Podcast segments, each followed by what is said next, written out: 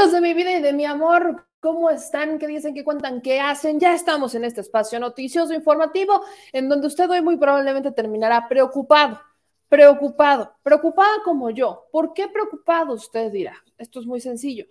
Porque a estas alturas uno esperaría ya haber visto algún posicionamiento ¿no? de, Felipe Calderón. Yo, yo vuelvo a decir, algún comentario breve quizás del expresidente mexicano Felipe Calderón al respecto de una cosita que ha preocupado a los fiscales en Estados Unidos por el caso de uno de sus mejores eh, elementos, uno de sus mejores elementos, o sea, Genaro García Luna. Eso que les voy a contar el día de hoy es noticia y es importante, ya lo hemos platicado, así que póngame toda la atención porque los fiscales de Estados Unidos eh, que llevan el caso de Genaro García Luna están tomando literalmente las mismas precauciones que tomarían con un criminal como Joaquín Guzmán lo era, o sea, el Chapo Guzmán. Y estamos hablando de alguien que fue secretario de seguridad de un país durante seis años y que durante toda su vida estuvo en instituciones dedicadas a la seguridad del país.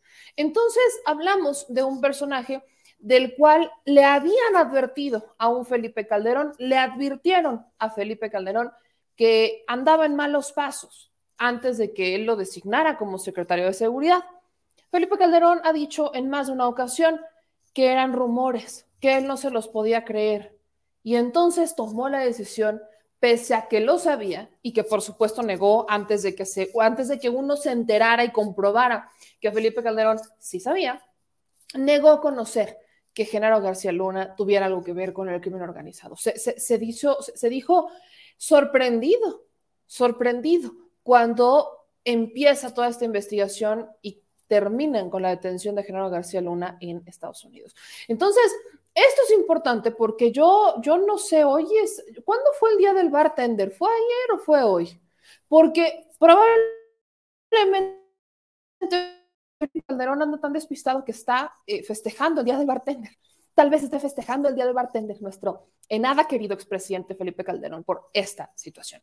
Vamos a entrar derechito y sin escalas, así que ayúdenme a compartir la transmisión Chilebanda porque eso se va a poner muy interesante. Le voy a dar los pormenores de la situación. Desde que inició, desde que detienen a Genaro García Luna, exsecretario de Seguridad de Felipe Calderón, eh, la fiscalía se ha mantenido lo más hermética posible dentro del proceso, que de hecho los procesos en Estados Unidos son bastante transparentes, pero ha buscado mantenerse lo más hermética y lo más eh, sigiloso posible. ¿Por qué? Porque estamos hablando de una persona que no solamente eh, tiene recursos económicos, sino que tiene poder. Y o tuvo poder, tiene contactos con poder. Entonces, este personaje, Genaro García Luna, es detenido, inicia el proceso, la fiscalía empieza a entregarnos una dosis de paquetes de información, expedientes que hoy ya suman más de un millón de documentos en contra de Genaro García Luna. Más de un millón de documentos en contra de Genaro García Luna. Y este es el momento en el que pues se ha alargado tanto el caso. El propio expresidente Felipe Calderón ha puesto en tela de juicio el caso que llevan en Estados Unidos. Ha intentado decirle a usted, decirme a mí, que si han alargado tanto el juicio es por algo. Ha intentado poner o meter esta cizaña, Felipe Calderón, diciendo, pues si tienen tantos expedientes y tantas pruebas en contra de él, ¿por qué no lo han sometido a juicio todavía? Y yo sé, vaya, si Felipe Calderón no ha logrado ni siquiera descargar su certificado de vacunación para poder viajar a Estados Unidos, que ahora me pregunto, ¿será que ya lo habrán citado? Bueno, ese es, un, ese es otro tema, ¿no? Abrí un gran paréntesis. ¿Será que lo citaron en el juicio? Hmm, probablemente. Pero a ver, el asunto es que eh, desde que Felipe Calderón empieza con este meter cizaña y meter cizaña y meter cizaña, pues parece que no sabe, no, conoce cuál ha sido la situación eh, legal y por qué se ha alargado tanto el, juicio de Genaro García Luna. El motivo principal es por los documentos. Los documentos son más de un millón de pruebas que la Fiscalía ha recabado. Estos no solamente entre documentos, sino también hablamos de videos y grabaciones que ha documentado Estados Unidos, coadyuvando con todas las instituciones este, de seguridad y también con ayuda de, nos han dicho, de la Fiscalía Mexicana, en donde pues han encontrado y han terminado de armar todo un paquete de, eh, pruebas en contra de General García Luna y eh, en el, pues vaya, es, es conocido que cuando va a iniciar un juicio se le tienen que entregar estas pruebas o bueno, se le tiene que entregar cuáles son los elementos eh, por los cuales están acusando al, al personaje para que la defensa tenga elementos para defenderse. Entonces, este proceso ha llevado mucho tiempo porque entró el segundo factor, pandemia. Y General García Luna no es muy bueno hablando inglés. Y aparte, en, los, eh, en, la prisión en donde está, que está en, en Brooklyn, pues tampoco hay muy buena comunicación, no hay un buen, así como que digan, tienen internet, por mucho que estén en Estados Unidos, hay privilegios de los que no gozan ahí dentro. Entonces, no tiene internet, no tiene forma de, eh, se, ha complicado el que General García Luna conozca los documentos que forman parte de las acusaciones que tienen las autoridades en su contra. Así que se ha alargado y se ha alargado y se ha alargado y se pospone y se pospone y se pospone. Y hubo un momento en el que con la pandemia habían solicitado sacarlo de prisión porque había riesgo de que le diera COVID, porque ya padece de comorbilidades y demás y demás. Entonces, al final del día, llega un punto en el que en la última audiencia se fijan unas fechas tentativas para el juicio. Y en este proceso de fechas tentativas para el juicio, quiero incluso recordar una audiencia en particular que fue dentro de estas varias, cuando estaban alegando, la defensa estaba alegando el tema de los documentos, cuando la defensa le solicita a la fiscalía conocer los nombres de los testigos, ustedes se acordarán. Bueno, pues en ese momento, obviamente, la defensa dijo, no te puedo decir quiénes son mis testigos, o sea, eso no va a pasar, porque existe un riesgo de que estas personas pudieran desaparecer. Sea, tu cliente no solamente tiene demasiado poder, sino que los delitos por los que lo estamos acusando son delitos complicados, son delitos pesados, tiene recursos y tiene poder y podrían haber represalias hacia los testigos. Y eso que se dio con los testigos en su momento es lo que se está dando ahora mismo. Por supuesto que cuando inicie el juicio, tanto Genaro García Luna como todos nosotros iremos conociendo quiénes son los testigos. Pero en la última audiencia, cuando se fijan ya las fechas tentativas que ponen el 24 de octubre de 2022, si es que todo marcha bien, o el, la segunda semana de enero 2023, como fechas tentativas del juicio en contra de García Luna. Eso quiere decir, y es, pareciera que estamos con miras a que fueran en, en el próximo año, el 24 de octubre, pareciera, porque ya están hablando sobre quiénes van a formar parte del jurado. Si para el 24 de octubre ya está todo listo, ese mismo día iniciarían con la integración del jurado. Y es aquí cuando la fiscalía está previendo algo que podría pasar. Y es que lo mismo que han pedido y que han protegido con el tema de los testigos, hoy lo están solicitando con el jurado. Por considerar que Genaro García Luna es peligroso podría intimidar o dañar a los integrantes del jurado en su juicio. La Fiscalía de Estados Unidos pide mantenerlos en el anonimato y darles una protección policial. Esto es lo que está solicitando. Es algo similar a lo que hicieron con el juicio del Chapo Guzmán. Buscaban que eh, el jurado fuera completamente anónimo, que no lo conociera, que no se supieran ni siquiera sus direcciones, que no tuvieran, vaya, no tuvieran mayor información sobre ellos y que estuvieran protegidos, porque podría suponer que en el caso del Chapo Guzmán los pudieran eliminar con tal de poner a un jurado que favoreciera al cliente. Y es algo que podría suceder aquí. Entonces, la Fiscalía de Estados Unidos solicitó que quienes vayan a participar en este juicio tengan, aparte de permanecer en el anonimato, que sean escoltados por alguaciles para evitar que sean intimidados. Así que, previendo que el juicio contra el exsecretario de Seguridad, el policía favorito de Genaro García Luna, inicie el 24 de octubre del próximo año, estamos tomando en cuenta que podrían perfectamente llevarse una verdadera protección los integrantes del jurado. En un texto, la Fiscalía está asegurando que estas medidas están destinadas a proteger la integridad del juicio y la imparcialidad del jurado, con el objetivo de que se prevenga el acoso y la interferencia con los miembros del jurado, así como mitigar cualquier temor en, cualquiera de ellos. El fiscal justificó estas peticiones por la excepcional gravedad de los cargos, así como por los antecedentes del acusado de interferir en procesos judiciales. Ven, hablamos de un personaje que sabemos de lo que es capaz. Es una persona que fabricaba delitos. ¿Qué esperaban? Por supuesto que sus redes de poder, cuando eres secretario de seguridad, no solamente se limitan a la esfera local. Se, vaya, hay una expansión de esferas de poder. Así que estas esferas de poder, por supuesto, están previendo que las redes de Genaro García Luna, si fue capaz de fabricar delitos en México, pues tenemos que prevenir cualquier cosa porque él ha, haya interferido. Lo ha hecho, lo ha hecho, tiene antecedentes y entonces aquí queda, queda en pendiente, ¿no? Si el juez acepta la petición, no serán revelados ni los nombres de los miembros del jurado, ni sus direcciones de vivienda o trabajo a ninguna de las partes, ni al fiscal, ni a los miembros, o sea, ni al equipo de la fiscalía, ni al equipo de la defensa, a ninguno de los dos. También solicitan que todos los miembros del jurado sean trasladados al juzgado y a sus residencias por alguaciles y que durante su estancia en los tribunales estén aislados del público. O sea, que no puedan ir a trabajar, por ejemplo, si uno es maestro, que no pueda, por supuesto, estar eh, trabajando, tiene que ser aislado completamente, mantenerlo incluso, podríamos pensar hasta aparte, aparte de la familia, mantenerlos aparte para que no eh, se les viera con alguien, para no tener el riesgo de que se fugue la información de quién es. Entonces, esta es una parte importante.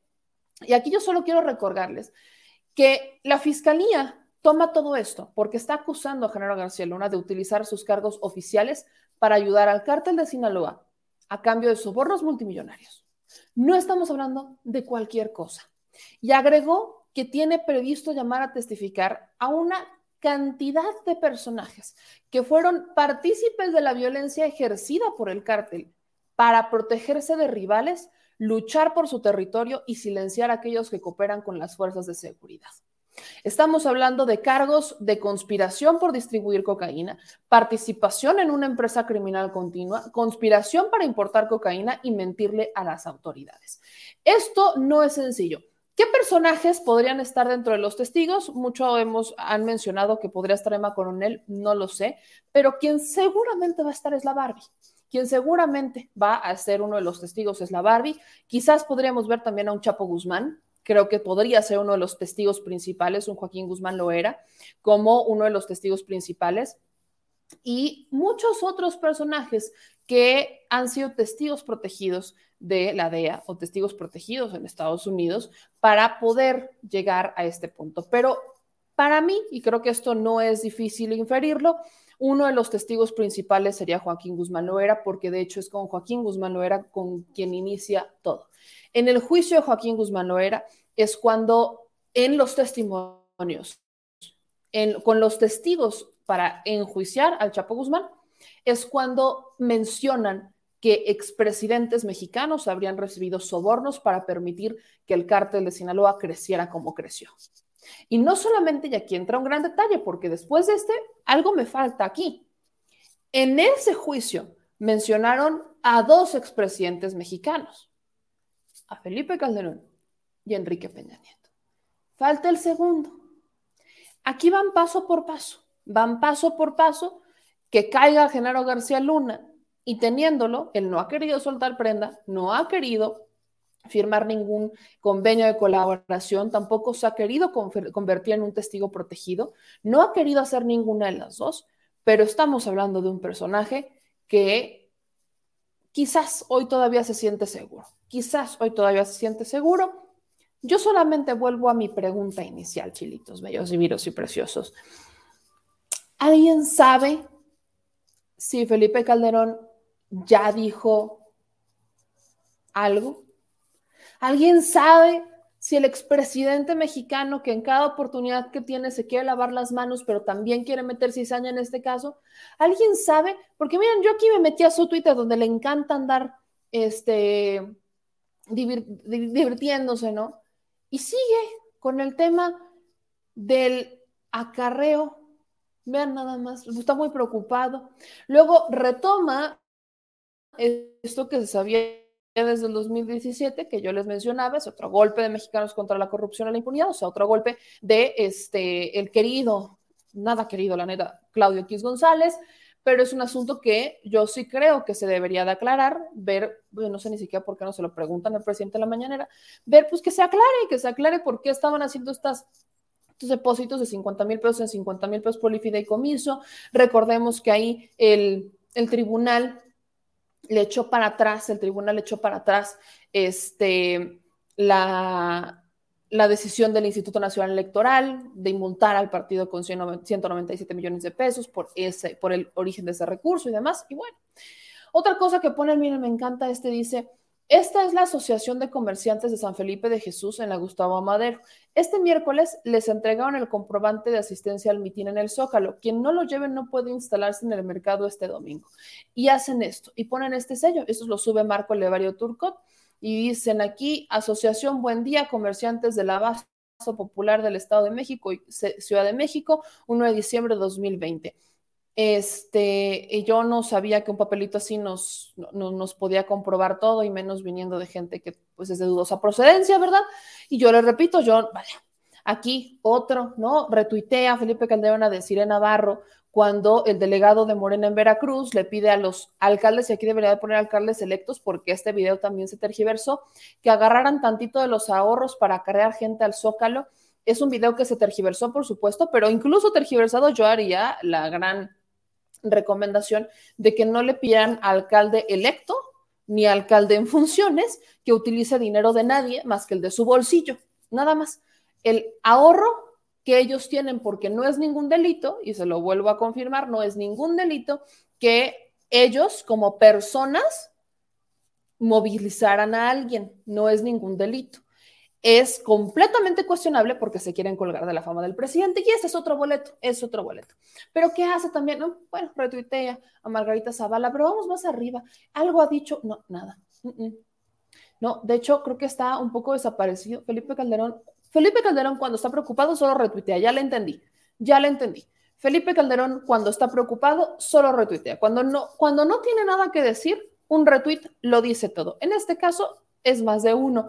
Así que bueno, el tío Felipe Calderón, vaya, Aquí dice, eh, y retuitea a Héctor de Maleón, ¿no? Dice, aquí tienen su transformación. La 4T compró medicinas que ya no se fabricaban. Dicen, Insabi asume su error. 4T eh, compró medicinas que ya no se fabricaban. Dicen, atribuyen el error a que no se actualizaba desde 2014 el Compendio Nacional de Insumos Médicos. Vean nada más. Y vaya, al final tenemos a un, Felipe Calderón, a un Héctor de Mauleón, a un Lorete Mola, a un León Krause, a, un, a todos ellos mordiéndose la cola. Lo quiero decir así, esto es como la, como cuando un perro está jugando con su propia colita y está dando vueltas para conseguirla. Bueno, exactamente es eso lo que están haciendo. Y son los mismos, es el mismo club de Toby de siempre, pero nada tiene que decir, nada, parece que nada tiene que decir Felipe Calderón al respecto de, pues que están solicitando una gran protección para el caso de su secretario de seguridad. Qué cosas, ¿no? Qué cosas. Y bueno, chilitos, otra cosa que es importante de la que hablemos y porque me lo han pedido mucho es el asunto de Just Stop es la actualización. Ya me preguntaban, ¿no? ¿Qué es lo que pasó con el tema de Just Stop?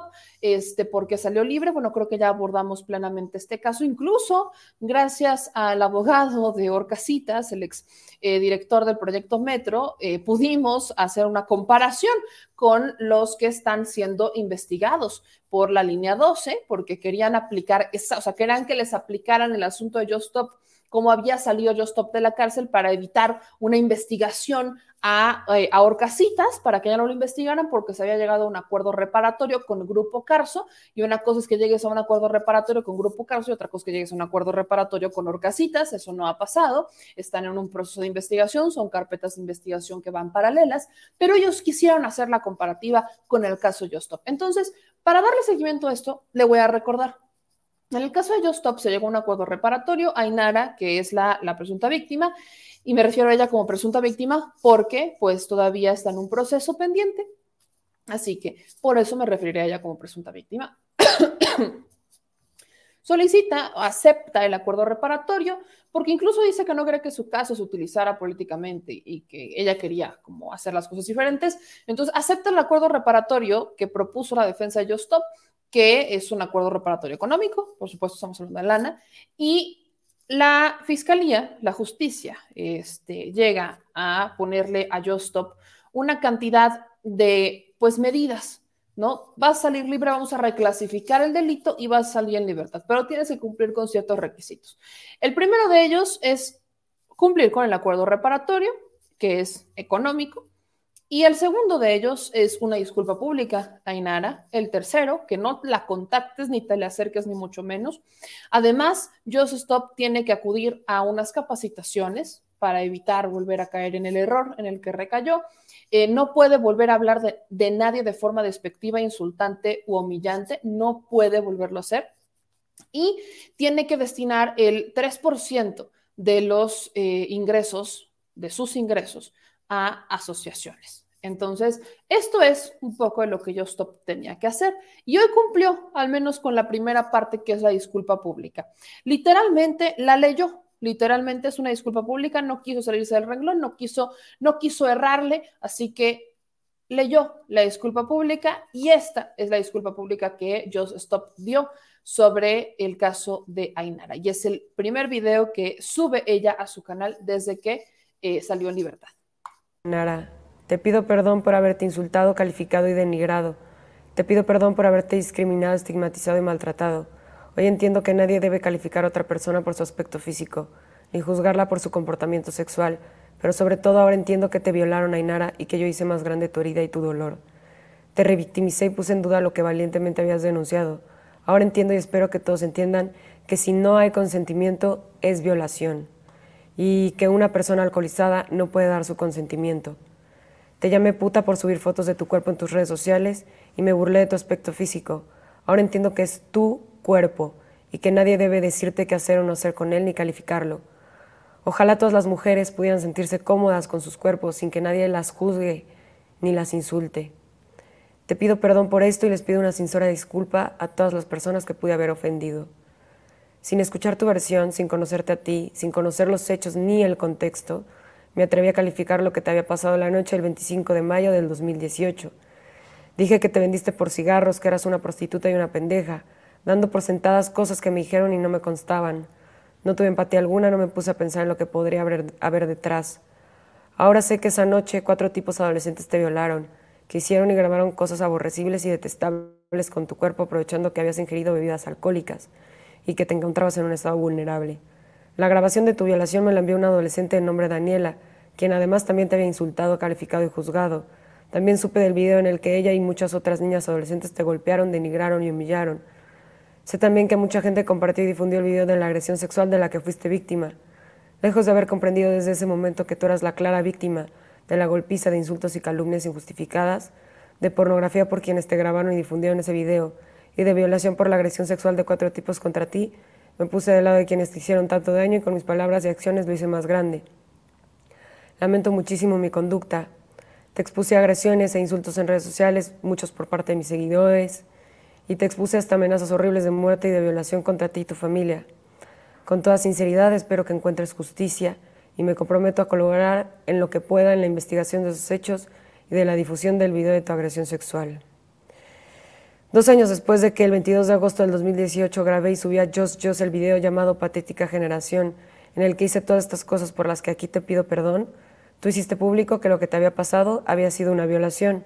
No te creí y sin ningún derecho te escribí tweets pidiéndote que me mandaras la denuncia y diciendo que qué pendejos los que te creyeran, cuestionando la motivación de tu denuncia, desconociendo la gran valentía que implica hacer lo que hiciste y lo que has hecho desde entonces.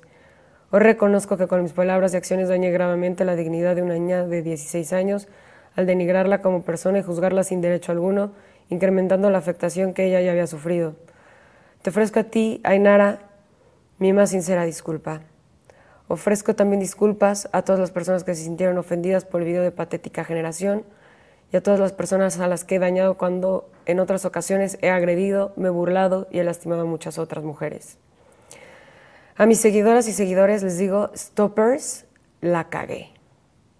Me equivoqué muy cañón, lastimé y agredí sin derecho a Ainara, lo digo en serio, y les pido no meterse con ella ni con su familia. Yo estuve muy mal, pero ustedes, quienes consumían este tipo de contenido que yo hacía sin reflexionarlo, quienes hayan agredido también a Ainara, espero que ahora vean que estaban muy mal también. Ainara, reconozco tu calidad de persona, tu valentía y la generosidad con la que me permites enfrentar este proceso, buscando siempre el bien común, incluso antes que el tuyo propio, como condiciones de la suspensión de la causa penal, pero sobre todo como parte del proceso de aprendizaje que estoy viviendo, me comprometo a lo siguiente. No volveré a expresarme públicamente de forma denigrante, insultante, humillante o revictimizante hacia ninguna persona, en especial hacia mujeres o niñas. Tomaré cursos de capacitación y sensibilización sobre víctimas, género y discriminación por una cantidad de horas fijas. Asistiré a sesiones impartidas por colectivas feministas una vez al mes durante tres años. Publicaré en mis redes sociales al menos un video cada mes en el que compartiré lo aprendido en estos cursos o sesiones. No volveré a hablar públicamente a Ainara, su familia, su vida privada, ni de los hechos de los que fue víctima. Tendré prohibido contactarlos o acercarme a ellos y a su familia de forma directa o indirecta, salvo en relación con el proceso penal. Donaré el 5% de todos mis ingresos a instituciones de apoyo a mujeres y niñas víctimas de todo tipo de violencia durante tres años y acompañaré un botón en mis publicaciones mensuales sobre estos temas con el que mis seguidores puedan donar también. Colaboraré como testigo en los procedimientos relacionados con la agresión sexual de la que fue víctima Inara, la videograbación del hecho y la divulgación de dicho material. Hoy me doy cuenta que las palabras tienen un poder inmenso. No solo son pensamientos puestos en voz, con ellas podemos crear o destruir. Reconozco la importancia del diálogo positivo conmigo misma y con las demás personas. Y a partir de hoy, así será. Ahora soy consciente que como creadora de contenido y comunicadora digital tengo una gran responsabilidad. Estoy en un constante aprendizaje y dispuesta a reestructurar y tomar esta oportunidad para reconstruirme y poder usar mi voz para ayudar a las demás personas. Por todo esto lo repito, te pido perdón, Ainara, y te agradezco que me hayas dado una segunda oportunidad.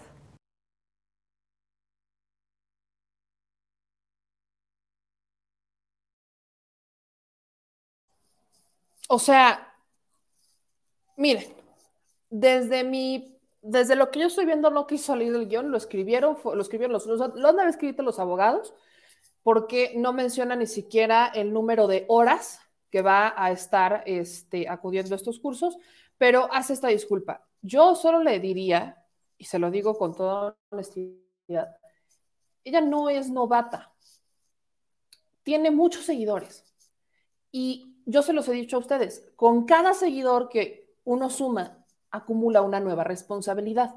Si de por sí ya es importante ¿no? el, el, impacto que tiene lo que le digas a tres, cuatro personas, ahora imagínense lo que digas a un millón de personas, dos millones de personas. Imagínense nada más.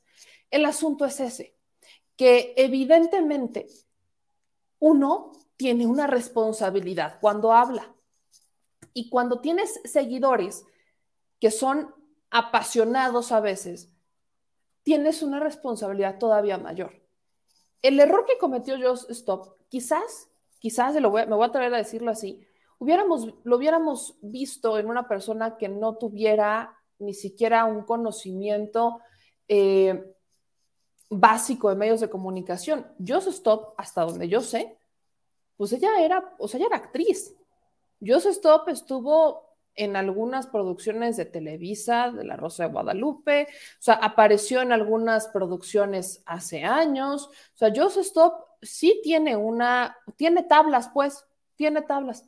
Lo que vuelve a quedar claro que no por muchas tablas que tengas, que no por muchos estudios que tengas, quiere decir que entiendes algo que es extremadamente lógico. Cuando y nadie está diciendo que te censures, pero cuando vas a dar una editorial o vas a hacer algún comentario al respecto de algo tan delicado, debes de tener algo un poco mucho de cuidado. Solamente, solamente no pienses en ti, piensa en el impacto que le puedes hacer a los demás. Como se los dije desde hace mucho, creo que este asunto pues no tenía que llegar hasta acá, pero lamentablemente parece que para algunos es la única manera que tienen de entender la responsabilidad que cargan sobre sus hombros. Y no, y por ahí es para un tema de Chumel y ellos demás que dicen, este gobierno se ha ido más en contra de los youtubers en vez de irse en contra de los delincuentes. No, mi hermano, no es que se hayan ido más en contra de los youtubers, no, querido. Eh, es un tema que tiene que ver con una responsabilidad, con una falta de responsabilidad.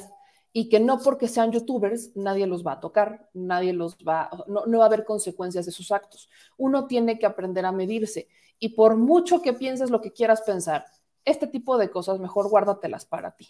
Mejor guárdatelas para ti para que te evites un problema tan grande como el que en este momento pues, está pasando Justop. Nada más, ahí se las dejo. Ojalá esto impacte en lo que dicen muchos, en lo que decimos muchos de nosotros.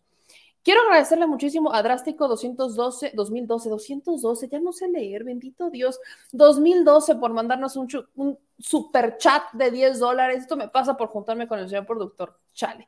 Pero bueno, gracias a todos los que nos están apoyando. Muchísimas gracias, Drástico 2012, por este super chat y por apoyarnos.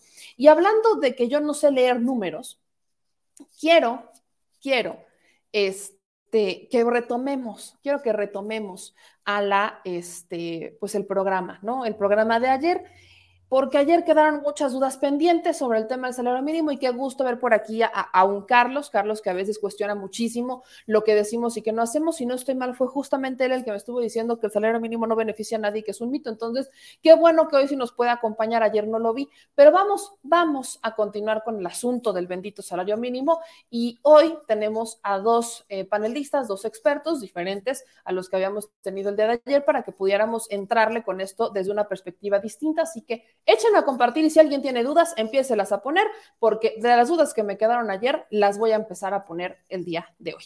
Así que primero le agradezco muchísimo al economista Mario Campa que se conecte con nosotros para que nos pueda ayudar desde la perspectiva económica. Mi querido Mario, buenas noches, ¿cómo estás? Hola, Meme, buenas noches. ¿Qué tal? Un poco enfermo, pero un gusto estar acá. No, hombre, mi querido Mario, con estos climas ya, ya, ¿qué te digo yo? Ando más o menos igual. Pero muchas gracias, mi querido Mario, por acompañarnos y en la parte laboral le agradezco muchísimo al abogado Luis Gerardo Villarreal, que como me ha sacado de dudas una que otra vez. Abogado, ¿cómo está? Buenas noches. ¿Qué tal? ¿Cómo estás? Buenas noches. A tus órdenes, aquí muchas Gracias. Qué gusto verlos por acá. Pues voy a entrar, voy a entrar justamente con, con las preguntas. Y es, tenemos un incremento del 22% del salario mínimo para el próximo año. Y venimos con estos incrementos de forma progresiva desde el 2019, 2019 a la fecha. Eh, empiezo contigo, mi querido Mario. ¿A quién impacta el salario mínimo? ¿A quién le impacta el aumento del salario mínimo? Bueno, hay que empezar por decir que en economía hay equilibrios, ¿no? Y desafortunadamente en, en México estuvimos en un equilibrio pues lamentable en el sentido que los, los salarios estuvieron deprimidos durante mucho tiempo. ¿Qué es lo que hace eso? Que mucha gente, como ve que en, sobre todo en el sector formal, por ejemplo, hay salarios bajos, pues eh, lo que hace es que eso impide o desincentiva que se una la fuerza laboral, impide que, o, más bien incentiva que se quede en sus casas o que se quede en la informalidad con trabajos eventuales, porque sabe que incluso si se va a la formalidad, los salarios son muy malos, ¿no? Entonces, en ese equilibrio estaba México metido. De hecho, en la OCDE tiene bajo prácticamente cualquier estándar el salario mínimo más bajo, ¿no? Por supuesto que eso tiene una correlación con el salario promedio. Eh, eh, realmente los primeros años que subió el salario mínimo en México prácticamente no afectó a nadie de tan bajo que estaba, no podía cubrir ni siquiera la canasta eh, para salir de, la pobreza, ¿no? Ya no digamos la de bienestar. Entonces, apenas estamos en este proceso de ir alcanzando esa canasta y con respecto a la OCDE, insisto, seguimos siendo, eh, tanto en términos convertidos a dólares como por poder adquisitivo, pues el colero de la OCDE, ¿no? Y eso, por supuesto, que tiene también implicaciones en la productividad, ¿no? Si los trabajadores entran a, trabajar al mercado laboral, digamos, y cada una de esas horas que les pagan, pues les pagan muy mal, pues también tienen menos incentivos a ser más, más productivos, ¿no? Por supuesto que esto replicado muchas veces en, en una economía, pues tiene, eh, genera mucho impacto, ¿no? Son algunas de las consecuencias que tiene, de hecho, el salario mínimo a partir de los 90 apenas giró la conversación. Realmente en economía entre los 60 y los 90 no hubo muchos, hubo avances teóricos, pero no empíricos, y cuando llegó llegaron los avances empíricos, nos dimos cuenta los economistas de que muchas cosas que se creían del salario mínimo, teóricamente al menos, eh, no se sostenían empíricamente. También hubo avances teóricos que supieron contextualizar por qué, ¿no? Entonces, ya con este entendimiento, sabemos que no necesariamente un aumento al salario mínimo causa inflación o desempleo. Hay ciertas características que pueden hacer que no tenga un impacto y de hecho en México subió el salario mínimo mucho en los últimos años y no vimos una alza inflacionaria, ¿no? Eso es prueba de que no necesariamente va a causar esto. Incluso el empleo ahorita está eh, creciendo de manera sostenida después de una, pues de una declive pero incluso está creciendo más rápido que en Canadá y Estados Unidos. Un ejemplo de que tampoco necesariamente un aumento al salario mínimo lleva al desempleo, ¿no? Entonces, están cayendo algunos mitos y yo creo que es parte también natural de los avances que se han dado en economía, ¿no? Abogado, eh, ¿a quién impacta el salario mínimo? ¿Cómo le impacta al trabajador? ¿Y hay un impacto en aquel que está en la informalidad? Mira, ahí hay que ver dos temas, ¿no? El salario mínimo como tal, y como lo comentan, es un valor referenciado. Realmente, eh, ¿en qué o en qué industria se usa el salario mínimo? Hay muchas industrias que por su naturaleza usan salarios mínimos calificados o usan un salario arriba de salario mínimo. Yo creo que el aumento al salario mínimo evidentemente es un aumento en las cargas sociales que va a ayudar en las clases obreros en las clases de los eh, maquilas, sí, sí va a ayudar mucho, pero en muchas de las economías eh, o empresas que no trabajan bajo salarios mínimos, solo va a aumentar en la carga social.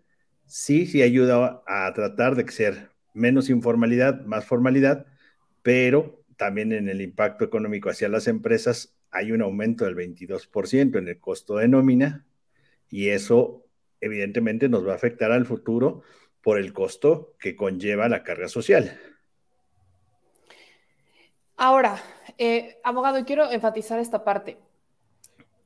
Para el obrero, para el, al que le impacta ¿no? el, salario mínimo, el crecimiento de su salario, en estos tiempos realmente tiene un mayor poder adquisitivo, eh, tiene mayor posibilidad de comprar cosas, tiene una mayor posibilidad o está en riesgo de que el empleador le reduzca las horas, lo despida o llegue a algunas maniobras como para, sí te voy a incrementar el salario, pero al final no te lo voy a incrementar porque voy a empezar a hacer movimientos.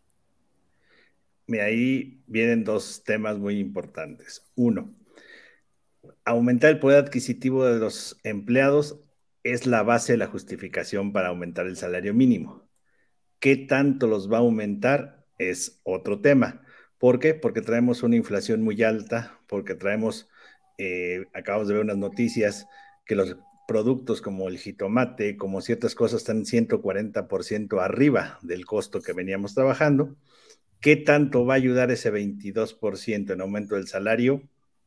Habrá que ver en la realidad. Yo creo que apenas estamos empezando a alcanzar un poquito, pero nunca vamos a llegar a lo que realmente subieron los precios.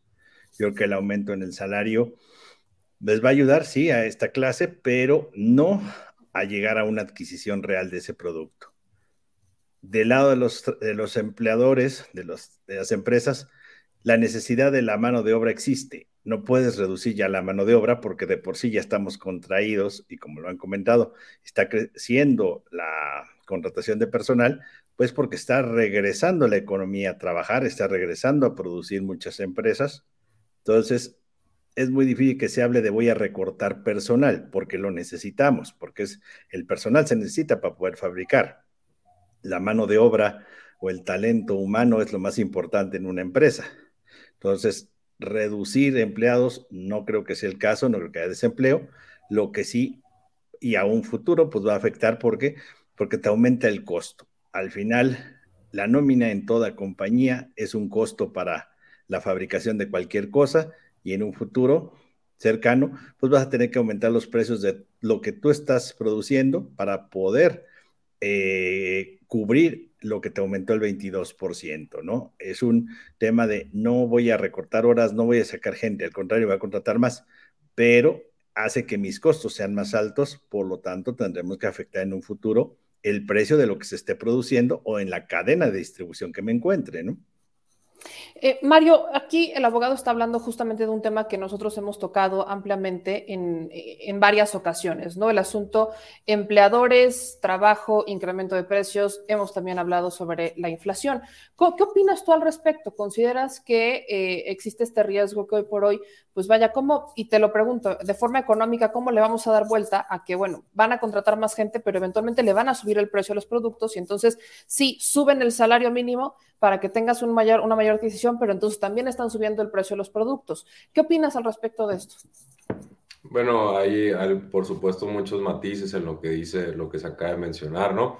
No es únicamente el salario mínimo, no afecta únicamente a la manufactura, no afecta eh, el salario mínimo, de hecho, eh, pagan muchas empresas salario mínimo en comercio minorista, pagan mucho salario mínimo en servicios turísticos, servicios de hospedaje, servicios de hotelería, servicios también de restaurantes. De hecho, a, partir de los incrementos al salario mínimo, una empresa muy grande, que la cual no voy a mencionar, fue multada por inspecciones de la Secretaría del Trabajo porque se descubrió que no estaba pagándole el mínimo a sus empleadores. Por supuesto que tiene medidas coercitivas, entonces es importante que vaya subiendo y en ese sentido, pues las empresas también son muy cautelosas de no infringir la ley laboral porque es algo bastante penalizado, ¿no? Por supuesto que en la medida en que vaya subiendo más y más y más y vaya alcanzando ese, los umbrales a los que se quiere llegar, por supuesto, cada entonces después, cada porcentaje se va a volver muy importante conforme vaya tocando más o se vaya aproximando a la media o a la mediana de los trabajadores, ¿no? Por supuesto que esto, esto tiene eh, implicaciones también. Y bueno, eh, eh, por supuesto que alguien que ha llevado economía muy básica va a decir, bueno, el incremento se tiene que cubrir de alguna forma y entonces las empresas van a subir los precios. Es un razonamiento bastante simple, con todo respeto. ¿Qué pasa si el trabajador al tener un sueldo más alto eleva su productividad? Entonces, elevar la productividad implica que está haciendo más con los mismos recursos, ¿no? O lo mismo con menos recursos. entonces, en ese supuesto, pues la empresa estaría elevando también sus utilidades y en ese sentido, pues no habría necesidad de necesariamente subir los precios. Las cuestiones inflacionarias que se mencionan tienen que ver más con factores internacionales globales tienen que ver con choques a la oferta, principalmente pues hay una crisis energética, hay una crisis alimentaria a nivel global, hubo sequías, hubo también algunos países que impidieron la migración a sus, por los confinamientos, lo cual pues trajo faltantes de trabajo tanto en puertos o en el campo, lo cual por supuesto impacta principalmente a los alimentos. Eh, y así podríamos ir viendo varios factores internacionales que están causando en estos momentos inflación en todo, en todo el mundo, ¿no? Prácticamente todo el mundo. Entonces es un tema eh, complejo que no me gustaría mezclarlo porque, insisto, esto, esto que, se, eh, que estoy hablando yo más está ya quizá más amparado por una cuestión empírica teórica que por lo que nosotros creamos o, ideologías con las que carguemos, ¿no? Que es como generalmente se aborda este tipo de temas. Entonces yo creo que si entonces, además, México era un país donde los trabajadores con respecto a lo que, eh, a lo que las empresas tenían o, al capital con respecto a la matriz de producción en México, era muy, muy chico el porcentaje que ocupan los salarios con respecto a otros países, ¿no? Entonces, al incrementarse quizá un poquito también los salarios, puede ser que el trabajo con respecto al capital, con la, insumo, en el insumo de producción de, de, una economía, pues llegue a estándares, quizá se acerque acaso a estándares internacionales.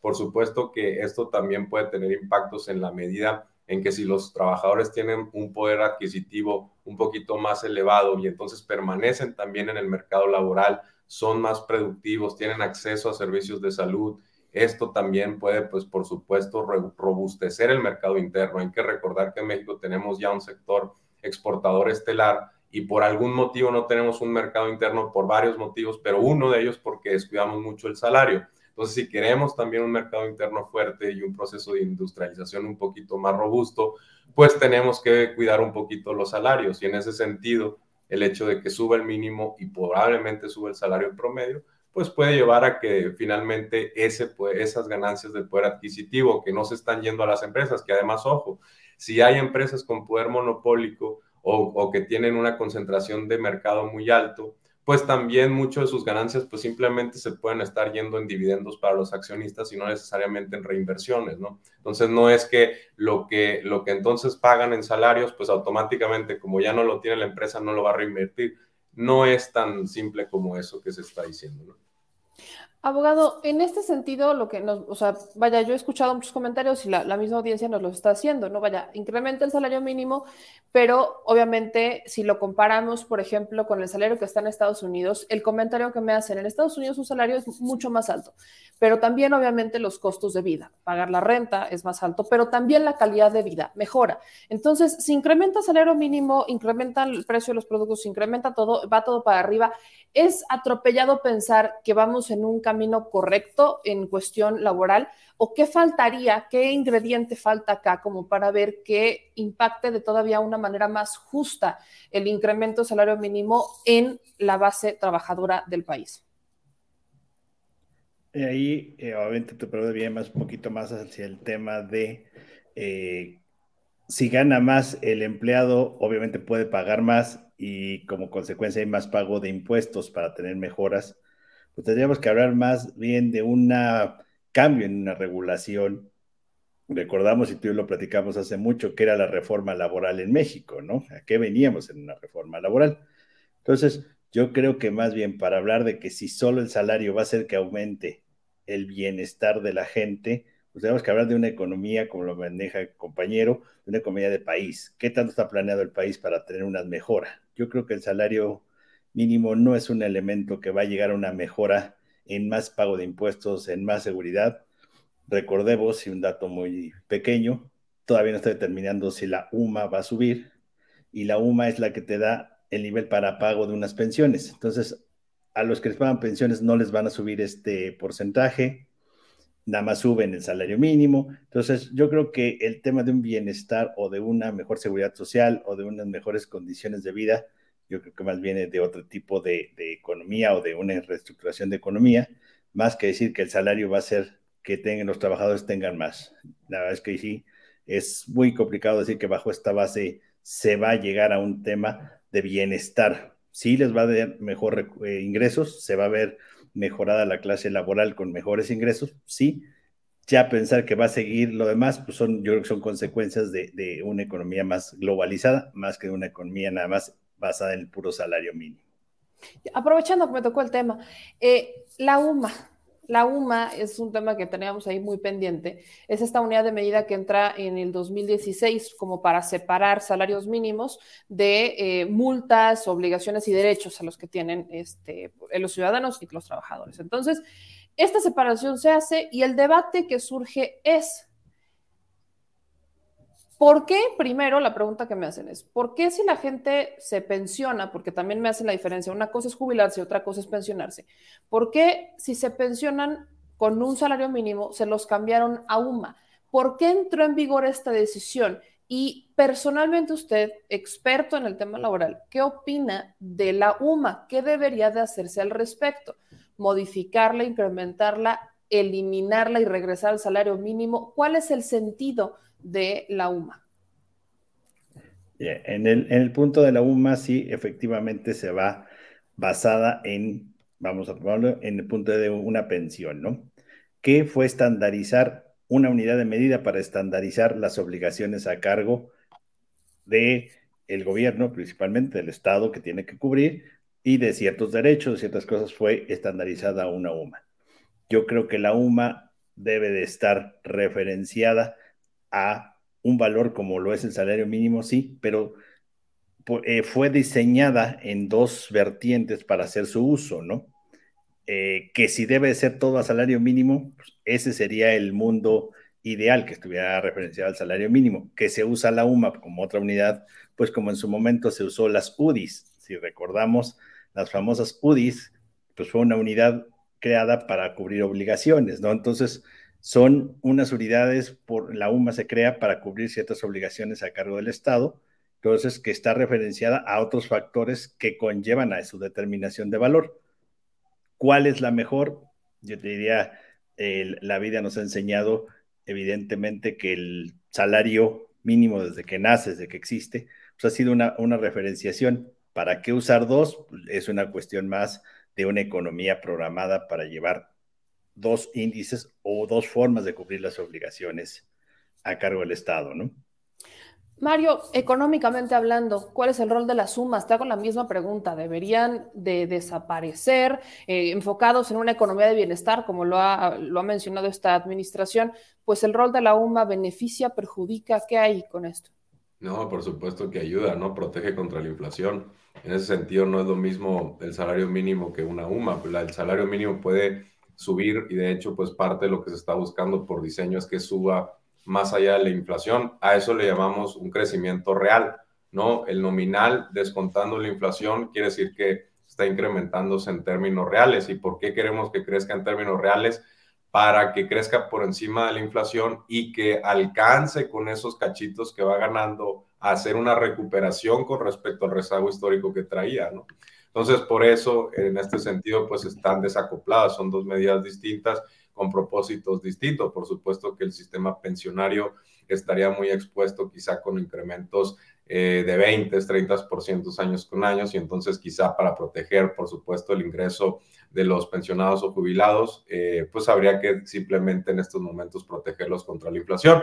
Por supuesto que se pueden buscar eh, medidas para que los sistemas pensionarios y, de jubilación eh, de retiro básicamente pues sean un poquito más justos. No lo hicimos desde hace muchos años, desde su creación. No, por ejemplo, no son, no son progresivos los sistemas pensionarios o no son lo suficientemente progresivos, pero ha habido avances en los últimos años. Este, por ejemplo, se acaba de reformar la ley del IMSS también hace apenas un año y medio en, finales de 2020 y el patrón va a tener que aportar un poquito más, sobre todo para los empleados que ganen a partir de, creo que de 20 UMAS, y más no, si recuerdo bien.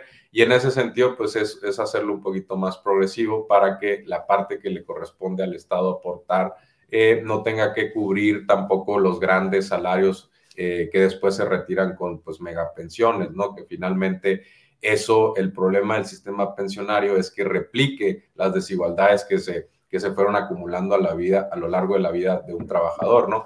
Para empezar con las mujeres, ¿no? Las mujeres no tienen las mismas pensiones que los hombres, pues porque muchas de ellas se retiran muchos años para dar por la cuestión de los hijos y las tareas domésticas, ¿no? Entonces, si esas desigualdades las llevas al sistema de pensiones a través de contribuciones proporcionales, pues entonces simplemente las estás perpetuando hasta la muerte, incluso después de la muerte, porque a veces le toca a las viudas, ¿no? Entonces, eso es un tema eh, complicado, por supuesto, el de las pensiones, el, de la, la, pensión a adultos mayores eh, no contributivas es un poquito más, eh, más justa en ese sentido, pero por supuesto sigue siendo en México y, y, en muchas partes del mundo, pero particularmente en México, el sistema pensionario, pues no, no, no, digamos que premia un poquito esa cuestión de que si te fue bien en la vida y tuviste un ingreso laboral muy alto, te va a tocar una pensión muy alta y no necesariamente queremos eso, ¿no?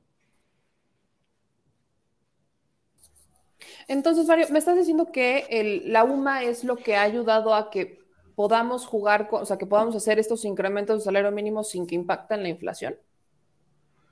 Bueno, es que lo que hace es que básicamente estandariza, ¿no? Descuenta lo que las, esos incrementos en inflación te permite protegerte y, que, digamos, las decisiones no estén ancladas a, desfases de eso, ¿no? De eso. Básicamente lo que buscas es poner un piso parejo y que ese piso parejo se vaya manteniendo con el paso del tiempo. en cambio, si estás por diseño, insisto, incrementando el salario mínimo mucho, eh, porque hay rezagos, pues entonces crearías un desorden total en el sistema pensional. Pero afortunadamente ya hay legislación y no solamente de los sistemas o los subsistemas como el IMSS y como, y, como el ISTE, sino también incluso de subsistemas en las entidades federativas donde han llevado los, las entidades federativas los casos incluso a las salas regionales o a la Suprema Corte y ya hay jurisprudencia al respecto, ¿no? Entonces, en ese sentido, eh, pues eh, una grave preocupación de México sería que empezáramos a ver sistemas pensionarios pues que están básicamente en quiebra y eh, esta, eh, las sumas pues permiten protegerse un poquito de esto, ¿no?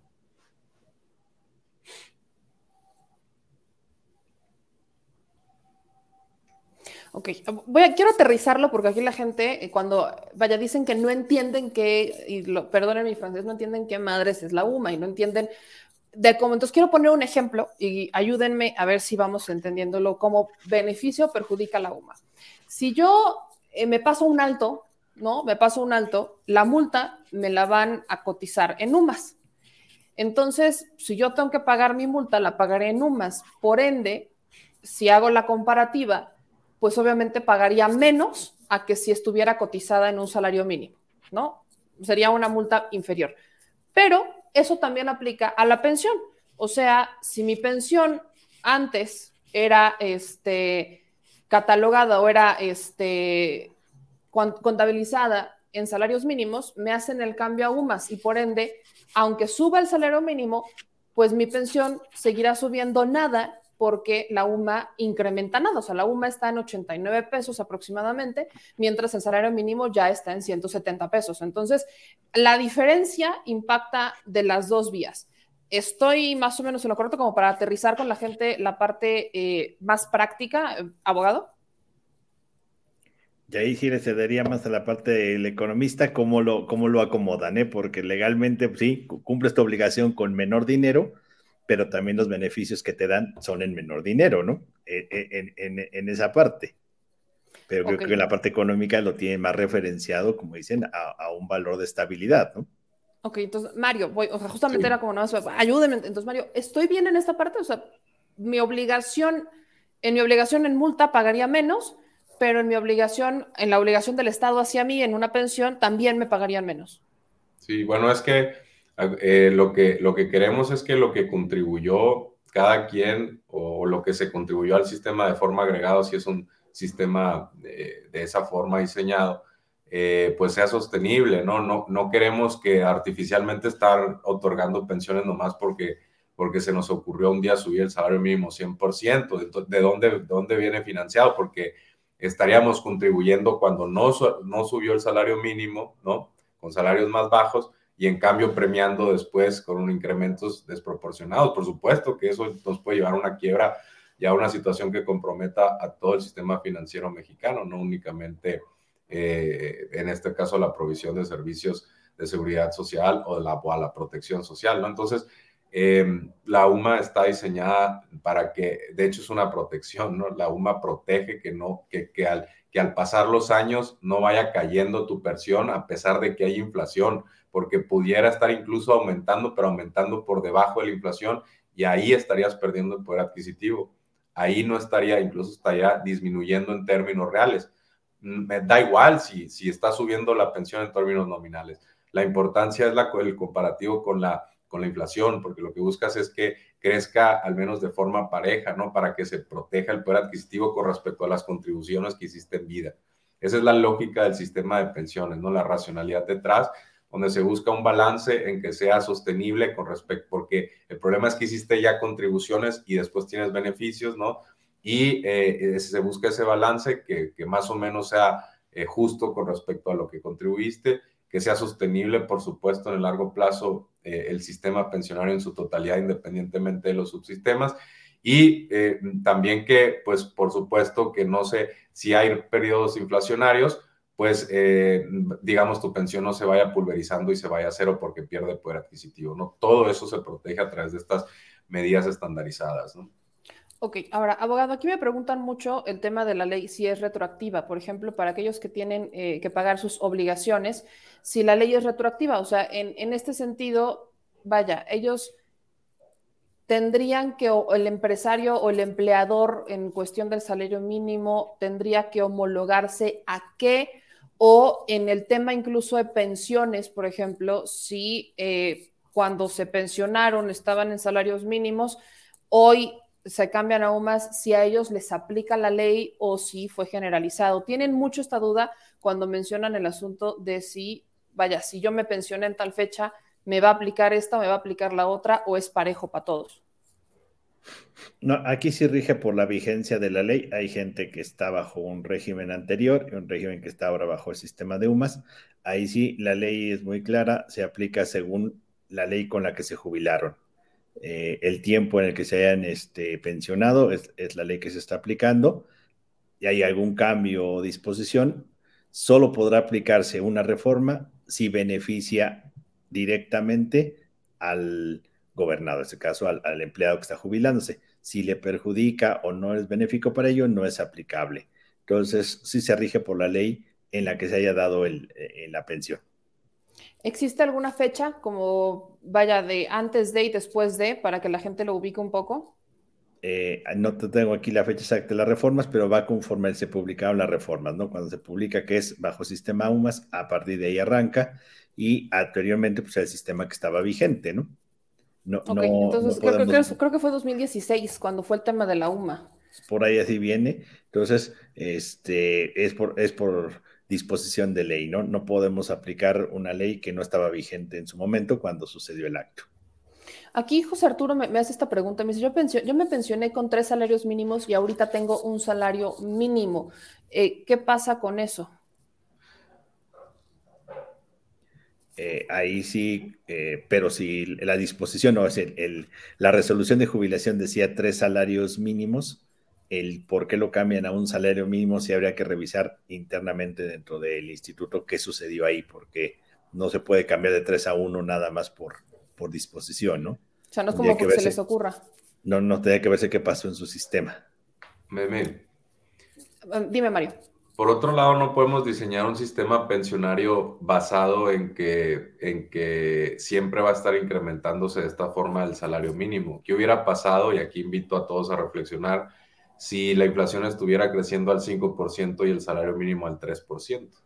Estarían perdiendo sus pensiones por adquisitivo, ¿no? Estarían cayendo en términos reales. Entonces, por eso, por eso no queremos necesariamente que esté referenciado al salario mínimo. Imagínate que surge un debate muy ideologizado, que la inflación, que el salario mínimo trae inflación, de vuelta a los 90 ese debate, y entonces queremos incrementar el 2% del salario mínimo y la inflación está en 4 o 5, pues ahí estarían perdiendo el salario mínimo en términos reales y las pensiones lo mismo, ¿no? Si estuvieran ancladas al salario mínimo. Y, y, entonces los trabajadores ya al momento de contribuyeron y al momento de estar obteniendo los beneficios de las pensiones, cada vez le alcanza para menos ¿no? Entonces no queremos eso, por supuesto, tenemos que diseñar un, un, sistema a prueba de balas, ¿no? Pensando también en ese tipo de escenarios que se pudieran presentar en un futuro, no sabemos. Ok, ¿es, es como un tema de blindaje, llamémosle? Sí, sí, sí, sí, sí, sobre todo a favor del, del, del pensionado, ¿no? Del, de la persona que está contribuyendo. Ahora, abogado, regreso con usted porque es la pregunta que más me hacen. Ahora, eh, ¿cuál es la diferencia entre pensionado y jubilado? Porque aquí me dice, por ejemplo, Mara, que ella se jubiló con salarios mínimos en 2003 y en 2016 le aplican a UMAS. lo que pasa es que anteriormente la ley del IMSS señalaba que era su jubilación, que era un tema de, de, jubilación, y el sistema de pensiones pues entra con una reforma, es unas nuevas disposiciones, y es una ley que regula el sistema de pensión, de lo que nació y en su momento son las AFORES y lo que regula las AFORES y todo el, sistema de pensión del, país. Entonces, es eh, un tema más técnico en el sentido de decir, bueno, son pensiones porque estamos bajo un sistema de pensiones, eran las jubilaciones, que era lo que otorgaba anteriormente la ley y cómo se regía en la ley, caso del IMSS, eh, eh, quienes se jubilaban de aquella época. Que había otras disposiciones anteriormente en la ley del IMSS que eran quienes se pensionaban, pero era por un accidente de trabajo, por una incapacidad parcial permanente, por una incapacidad eh, este, que solo fuera pérdida de algún miembro o algo así, se hablaba de pensiones. Y ya jubilación era el retiro directamente, ¿no? Entonces, es más este, un tema de qué regulaba la ley en su momento. Hoy estamos bajo un régimen del sistema de pensión. Ok, y en ese sentido que ella, o sea, me dice que se jubila en el 2000, ¿qué fecha me puso? En el 2003 con salarios mínimos y en 2016 ya le aplicaron a UMAS. No, no tendría que haber pasado que, bueno, si ella entró en 2015, o sea, en 2003 y estaba bajo el sistema de salarios mínimos, no tendría por qué, no, no se tendría por qué haber modificado a UMAS ahí hay que checar las disposiciones transitorias, porque si hubo modificaciones, que sí hubo cambios en el sistema. Habría que ver cómo está eh, la disposición y bajo qué término se jubiló ella. La verdad es que sí es muy, eh, habría que checar exactamente qué señaló la disposición legal y cómo fue que le fue hecho el cambio, ¿no? Más que decir si debía regir uno u otro, es cómo se hace la reforma en el término de la ley del ISTE. ¿En dónde podrían revisarlo? O sea, ellos, la, gente, la audiencia que nos está viendo, ¿qué documentos tendría que revisar para verificar, por ejemplo, me dicen si pudieran interponer alguna queja, algún amparo o algo? ¿Qué es lo que deben de leer o qué deben de buscar? Ahí sí tienen que irse a la disposición, evidentemente, de a la entrada en vigor cuando se hace el cambio al sistema de pensiones, cómo quedan todos los artículos transitorios de la este, reforma y en qué supuesto quedan ellos, ¿no? ¿Por qué? Porque tienen que, eh, a lo mejor fue una nivelación, a, lo mejor, como lo señalan, fue una nivelación para proteger su jubilación y lo pasa al sistema de pensiones, sí, bajo qué disposiciones fue quedando, ¿no? Entonces ya habría que checar eh, bien en qué transitorios quedaron. ¿Por qué? Porque el sistema de ISTE pues, es el sistema de gobierno y hay diferentes disposiciones transitorias que aplican a, ese sistema, ¿no? Ok, ahora, Mario, regreso contigo. Hablando en plata, porcentajes reales, ¿cuál es el porcentaje real que sube el salario mínimo? O sea, ¿cuál es la, la realidad? Nos hablan de un 22%. ¿Esto es real, el 22% real, real? Bueno, eh, acuérdate que eh, en, el, discurso incluso del tercer informe del presidente, él dice que en términos reales el salario mínimo eh, fuera de la zona libre de la frontera norte ha crecido aproximadamente, si recuerdo bien, dijo 65%, ¿no? Dijo en términos reales. En términos nominales, el salario mínimo ha crecido alrededor del 90%, 95% desde que llegó él. Es decir, esa diferencia entre 90, 95 y 65 es nada más y nada menos que inflación, ¿no? Entonces ahora en este, el siguiente año, eh, va a haber un incremento de 22% y eh, en teoría la inflación promedio, yo creo, en el año, eh, pues podríamos tomar el anterior de referencia, va a ser aproximadamente 5%. Anual, ahorita en estos momentos es 7, promedio ha de ser un 5 a lo largo del 2021. Y el siguiente año se espera que sea, que es realmente el que importa, poquito menor, ¿no? Ya que se diluyan algunos de estos choques eh, transitorios del lado de la oferta.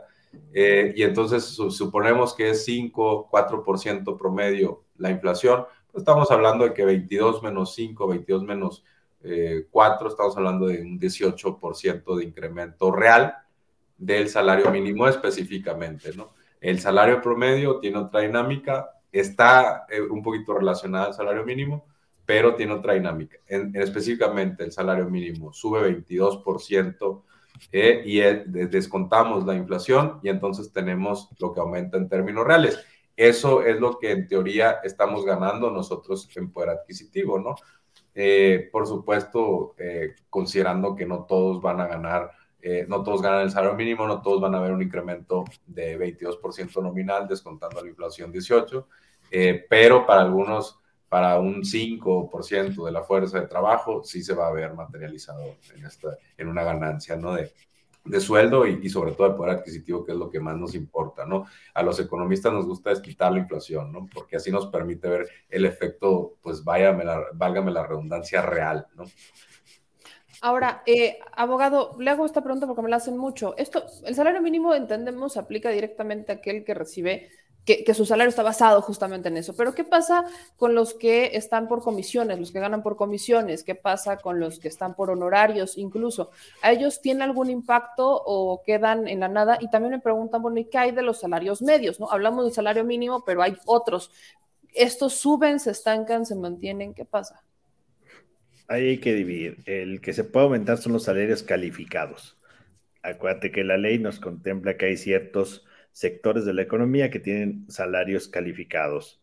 En la industria automotriz, eh, por decir un ejemplo, en ciertas industrias es salario calificado. Eso sí se va a aumentar. ¿Por qué? Porque viene referenciado, evidentemente.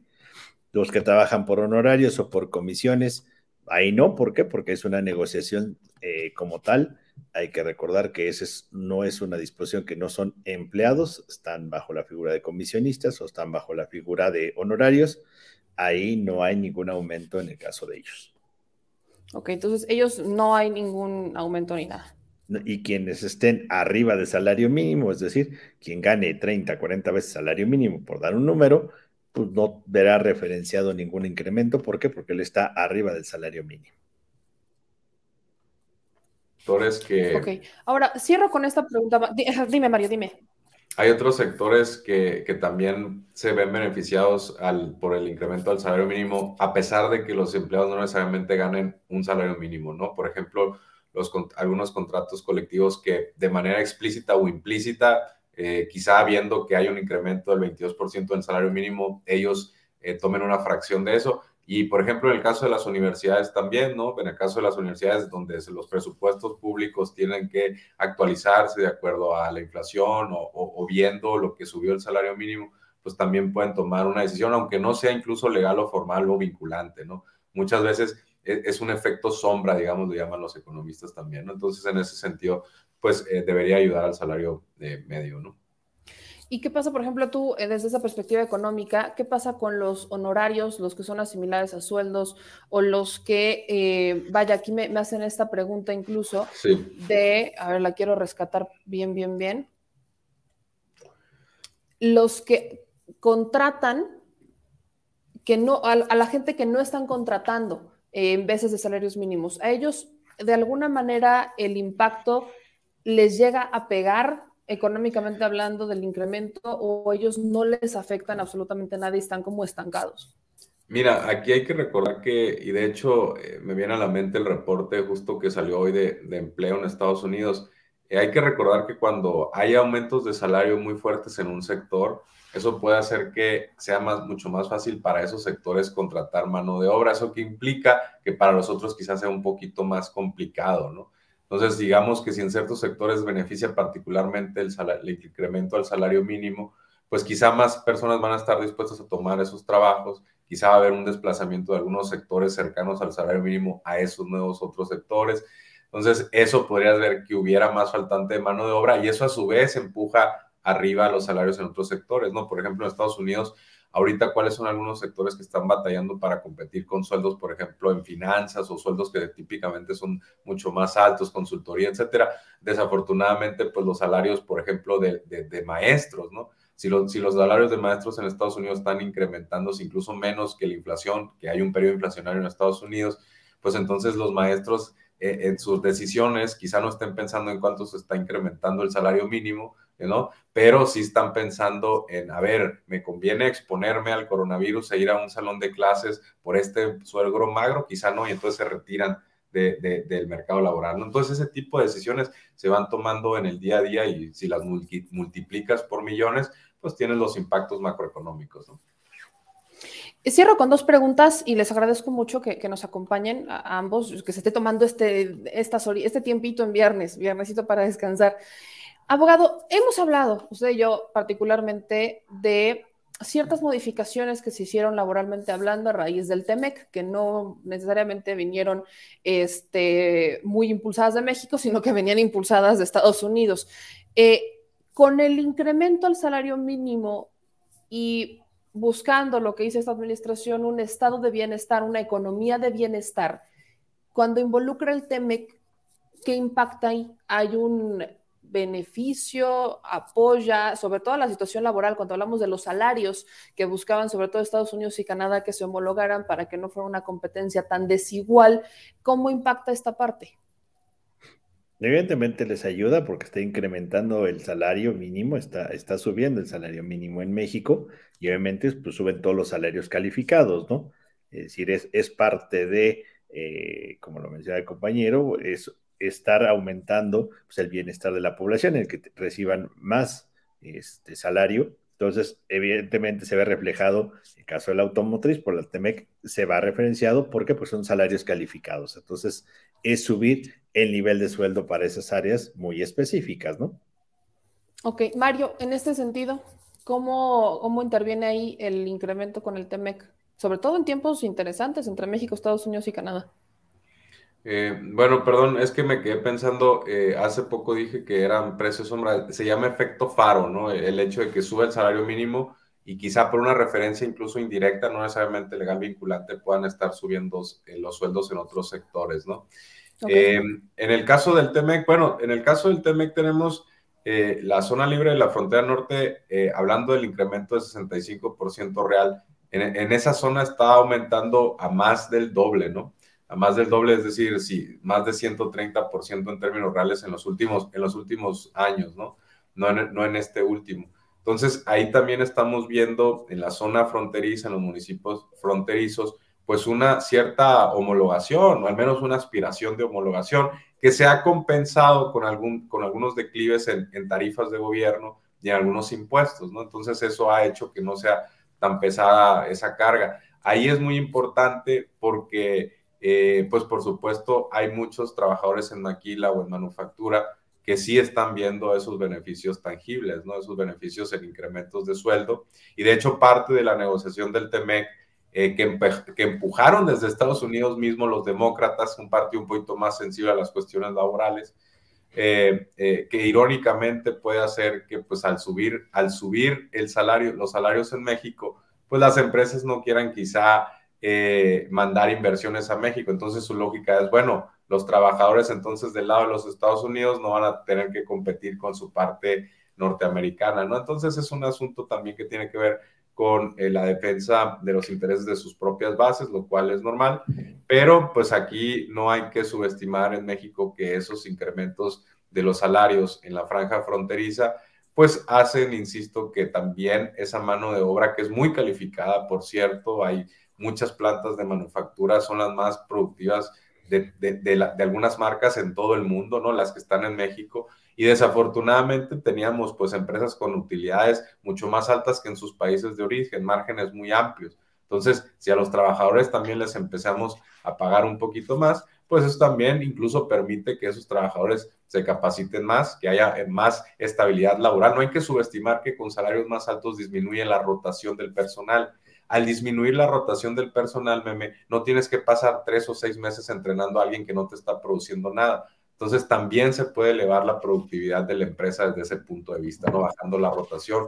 Y por eso es muy importante. A veces yo, cuando yo, a mí me dicen, bueno, es que eh, los trabajadores no me rinden y piensan en pagarles menos, yo les digo, no, págales más para que quieran realmente estar en tu empresa, que trabajen más, estén a gusto, así van a ser más productivos, te van a rendir más seguramente va a bajar tu rotación también de, personal y con eso va, se va a beneficiar la empresa, ¿no? Son también unas formas de cómo enfrentamos eh, las realidades bajo otras perspectivas un tanto, eh, eh, pues, menos, menos, menos rígidas con respecto a los debates anteriores, ¿no?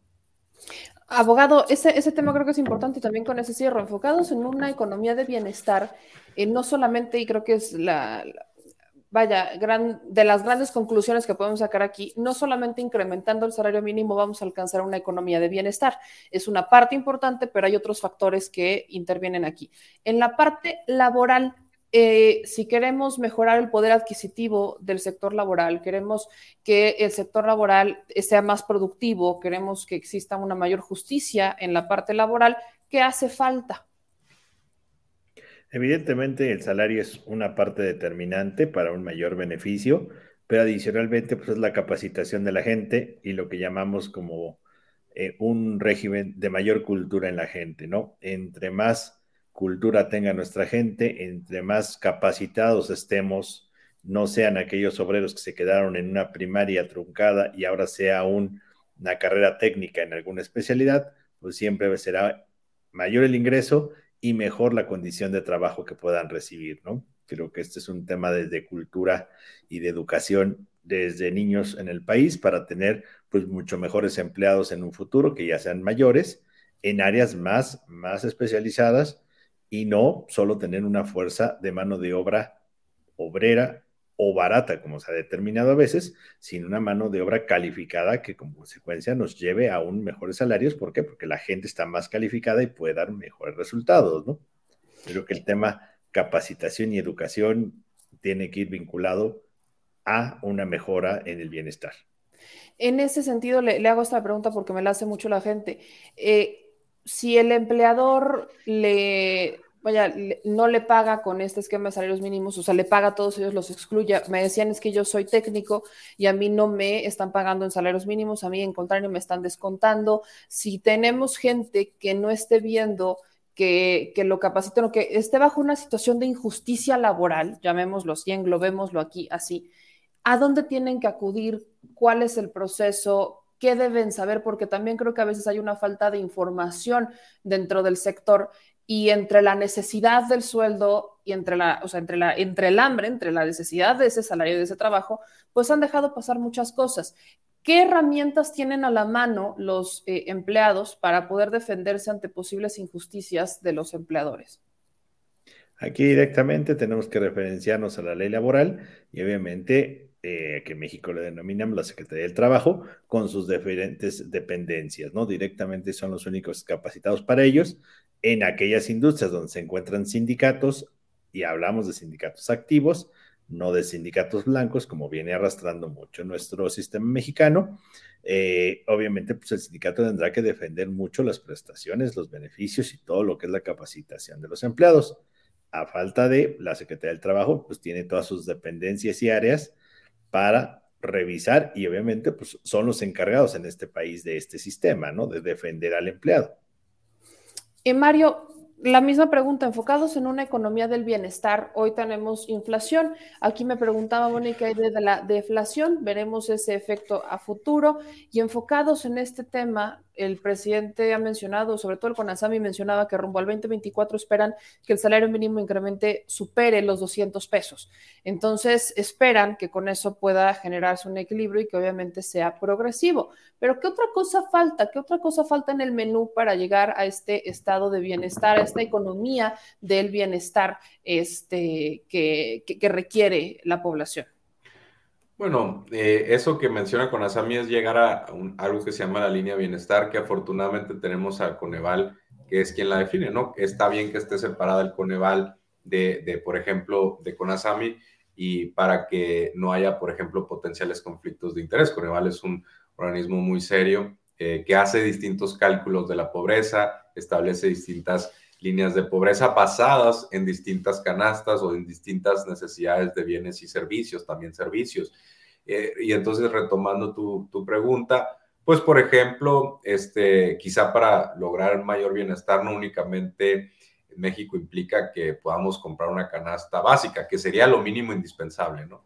Pero también que tengamos, por ejemplo, acceso a una educación de calidad, que tengamos, por supuesto, servicios médicos de calidad, que podamos ver a un, a un especialista, que cuando vayamos los médicos estén ahí, que haya una cobertura muy amplia, que también tengamos un espacio eh, cercano para ir a tener una actividad de ocio cerca de un área verde, ¿no? Que no tengamos una, una autopista pasándonos de lado y tengamos derecho también a preservar, por ejemplo, nuestra eh, salud mental. Todo eso implica el bienestar, no es nomás el bienestar material, sino el bienestar también subjetivo, ¿no? También el, ese debate empieza a cambiar un poquito a nivel mundial y cada vez es, una noción un poquito más amplia del bienestar, ya no es únicamente material, ¿no? Y en ese sentido también me gustaría decir que eh, en el caso de las empresas, me, tú piensas, por ejemplo, ¿qué pasaría si una empresa en vez de ofrecer un puesto de 5 mil pesos de la noche a la mañana ofrece uno de 10 mil? Aunque no lo pueda pagar, ¿no? Vamos a dejar eso de lado. Por supuesto que de la noche a la mañana tendría currículums un poquito más atractivos, llegando cuando ofrece 10 mil pesos, ¿no? Y en ese sentido, podría seleccionar quizá a un mejor candidato o a una mejor candidata mujer. Y en ese sentido, si tú lo multiplicas por la economía, realmente también el mercado laboral rápido conectaría a más gente capacitada con mejores sueldos y la empresa también se beneficiaría porque quizá sería una mano de obra pues más acorde a las necesidades que tiene, ¿no? Por eso digo que no necesariamente pagar sueldos bajos, bajos va en beneficio de las empresas, ¿no? Son cosas mucho más complicadas. Supongamos que, contrata, que contrata a una persona con 5 mil pesos, no le gusta, no tiene las capacidades, la entrena tres meses, se va de la empresa, tiene que volver a alguien más por 5 o 6 mil pesos y así sucesivamente rotando, rotando, rotando, lo cual tiene un costo muy elevado para las empresas. Entonces a eso me refiero con que los salarios pueden llevar también a un incremento en la productividad, tanto de la parte del lado del trabajador como de la empresa, ¿no? En ese sentido, creo que es muy importante que estemos pensando la política salarial muy atada al salario mínimo, ¿no? De ahí la importancia de CONASAMI y enhorabuena, ¿no? Que esté tomando como referentes estas mediciones de bienestar que utiliza Coneval, ¿no? Yo creo que todavía hay trabajo por hacer, pero creo yo que vamos en la dirección correcta. Yo les agradezco mucho a ambos. Yo sé que falta mucho, ¿no? Hablamos, por ejemplo, de reformas que hicieron en el sector laboral como el tema del outsourcing, que apenas están agarrando forma. Hay reformas que faltan, hay cambios que hay, faltan ajustes que faltan. La gente, por supuesto, yo los leo, sobre todo los que están pensionados, pues están molestos con el tema de las sumas. Dicen que cómo es posible que se les pensionen sumas o que suban las sumas, pero muchos de ellos optan por desaparecer las sumas porque, vaya, no ven ese beneficio en su, eh, en, en su bolsillo, ¿no? Hablemos en plata. Es un tema de que lo vean reflejado en su bolsillo. Pero vaya, incremento el salario mínimo, creo que podemos decir que es positivo, aunque hay otros factores que están dentro del menú y que sobre todo hay que promover que la gente se informe más. Son temas complicados, el tema económico y el tema laboral, que muy pocas veces la gente ha, ha entrado en ellos. Entonces, les agradezco a ambos que nos pudieran dar sus aportaciones por este lado para poder apoyar un poquito más a la gente y bueno, si me permiten, buscarlos de nuevo porque seguramente y por lo que estoy leyendo en los comentarios es necesario todavía dar más información ya sobre asuntos mucho más específicos que creo que valdría mucho la pena que pudiéramos comentarlos este, en corto. Entonces yo les agradezco mucho, abogado Luis Gerardo Villarreal, muchísimas gracias y mi querido Mario, también muchas gracias por acompañarnos esta noche. Muchas gracias a ti. Gracias, Meme. Un saludo a todos. Un saludo, muchas gracias. Pues les digo, yo sé que falta mucho, yo sé, yo sé, leo los comentarios y me dicen, es que, vaya, creo que aquí entra incluso el factor es, pues es que es mi, es mi bolsillo. ¿no? Es, es, mi lana, es lo que tengo acá, es con lo que yo como, con lo que pago, con lo que mis hijos van a la escuela, con lo que pago mis medicinas y demás. Pero estamos hablando de un rezago en el sector económico y en el sector laboral bastante amplio, que obviamente no se puede resolver de la noche a la mañana con un simple decreto o con una simple decisión, porque se dispararían otras cosas. Es algo que tiene que ocurrir de forma progresiva. Nos atravesó una pandemia y con toda la pandemia vimos que no hubo mayor tema, que se pudo incrementar el salario mínimo y que no hubo un mayor tema al respecto. Por ejemplo, en el tema de pensiones y en el tema de jubilaciones, yo personalmente también creo que es injusto que si trabajas toda tu vida te incrementen eh, o te coticen tu pensión o tu jubilación en, un, en una UMA que vale mucho menos que el salario mínimo. Estoy de acuerdo, pero también me queda claro que es una forma de blindarlo. Entonces, vaya, la propuesta, si la propuesta, como nos dice Mario, no es desaparecer la UMA porque necesitas que estén separadas las unidades para que no, para que puedas subir una y puedas también jugar con la otra y que no te influya, que no te impacte en un asunto como la inflación, pues entonces deberían de incrementar la UMA, que sea más justo. Ahora, todavía no sabemos cuánto van a incrementar la UMA, no sabemos incluso si la van a incrementar, pero el asunto es que hemos visto que la UMA no incrementa mucho, ¿no? Pasó de 86 a 89 pesos entre, de un año al otro. Así que lamentablemente no es como que suba mucho la UMA. Habría que, justamente creo que es un tema porque valdría la pena preguntarle al presidente, ¿no? Por qué no sube la UMA o por qué se está blindando, hasta qué punto se podría jugar con la UMA, por qué subir o bajarlo, creo que es una parte importante. Entonces, sí, si bien la pensión se calcula con base al sueldo que percibieron en su trabajo, cuando les hacen el cambio a UMAS, pues entonces ahí cambia. No, no es lo mismo que te coticen a salario mínimo y que salario mínimo suba y suba y suba suba conforme a lo que trabajaste por los años que trabajaste, a que ahora influya la UMA. No es lo mismo no es lo mismo, no, no funciona igual. Y como nos estaban diciendo, bueno, aquellos que tienen ese tema de que antes estaban a salarios mínimos y ahora están a UMAS, que con esta reforma en 2016 llegan a UMAS, pues entonces ahí tiene que haber un cambio. Por ahí también preguntaban a aquellos que les pagan a UMAS, pues vamos justamente a seguirles dando información. Es un tema muy complicado, pero es que tampoco podemos abordarlo en un solo día. ¿Me explico? No podemos abordar en un solo día porque es mucha información. Entonces vamos a digerirlo, vamos a que sigan dejando los comentarios y volveremos a, invitar al abogado y volveremos a invitar al economista y así seguiremos invitando para que la gente pueda tener, para que ustedes tengan más información. Esto es importante. Hay un incremento de los precios, por supuesto que los hay. Esto lo habíamos platicado con Mario Campa hace unas semanas en donde él nos estaba diciendo, a ver, si tenemos hoy el asunto de la inflación es por un tema muy extremadamente, altamente, o sea, prácticamente relacionado con la pandemia. Así que ahí va a tener un factor importante con la recuperación, pues tendremos que ir ajustando. Hay cosas que el gobierno no puede hacer con el asunto de la UMA y por eso es que es importante que que la vayamos manejando y que la gente tenga cada vez más información. Así que por esa parte, tranquilos, que créanme que aquí poco a poco les vamos a ir dando cada vez más información para que ustedes la puedan dosificar y la puedan entender. No puede ser en un solo día, que nos echemos así una temática económica en un solo día, pero sí creo que la debemos de tener económica, laboral, es un tema también de justicia y a más información, más poder, más información, más poder.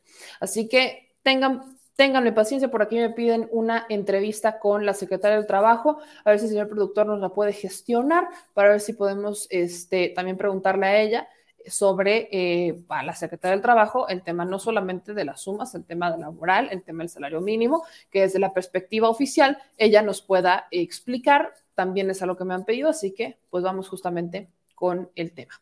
Ahora, eh, dice María, a otro meme Yamel, pregunta en el Congreso el trabajo mejor, ¿por qué no dijeron el porcentaje real? Sí lo mencionaron, María, lo mencionaron hace ratito y es algo que por supuesto también interviene con los asuntos económicos y con la inflación. Así que paciencia, paciencia, porque yo sé que es mucha información, hay gente que la entiende más rápido que otra y tenemos que irnos homologando con todos. Pero bueno, hay otra cosa y esta es con la que quiero cerrar, que les habíamos platicado también esta semana. Esta semana eh, les pusimos ese video de Galilea Montijo en donde ella sale a desmentir algunas cosas que mencionó Anabel Hernández en su libro.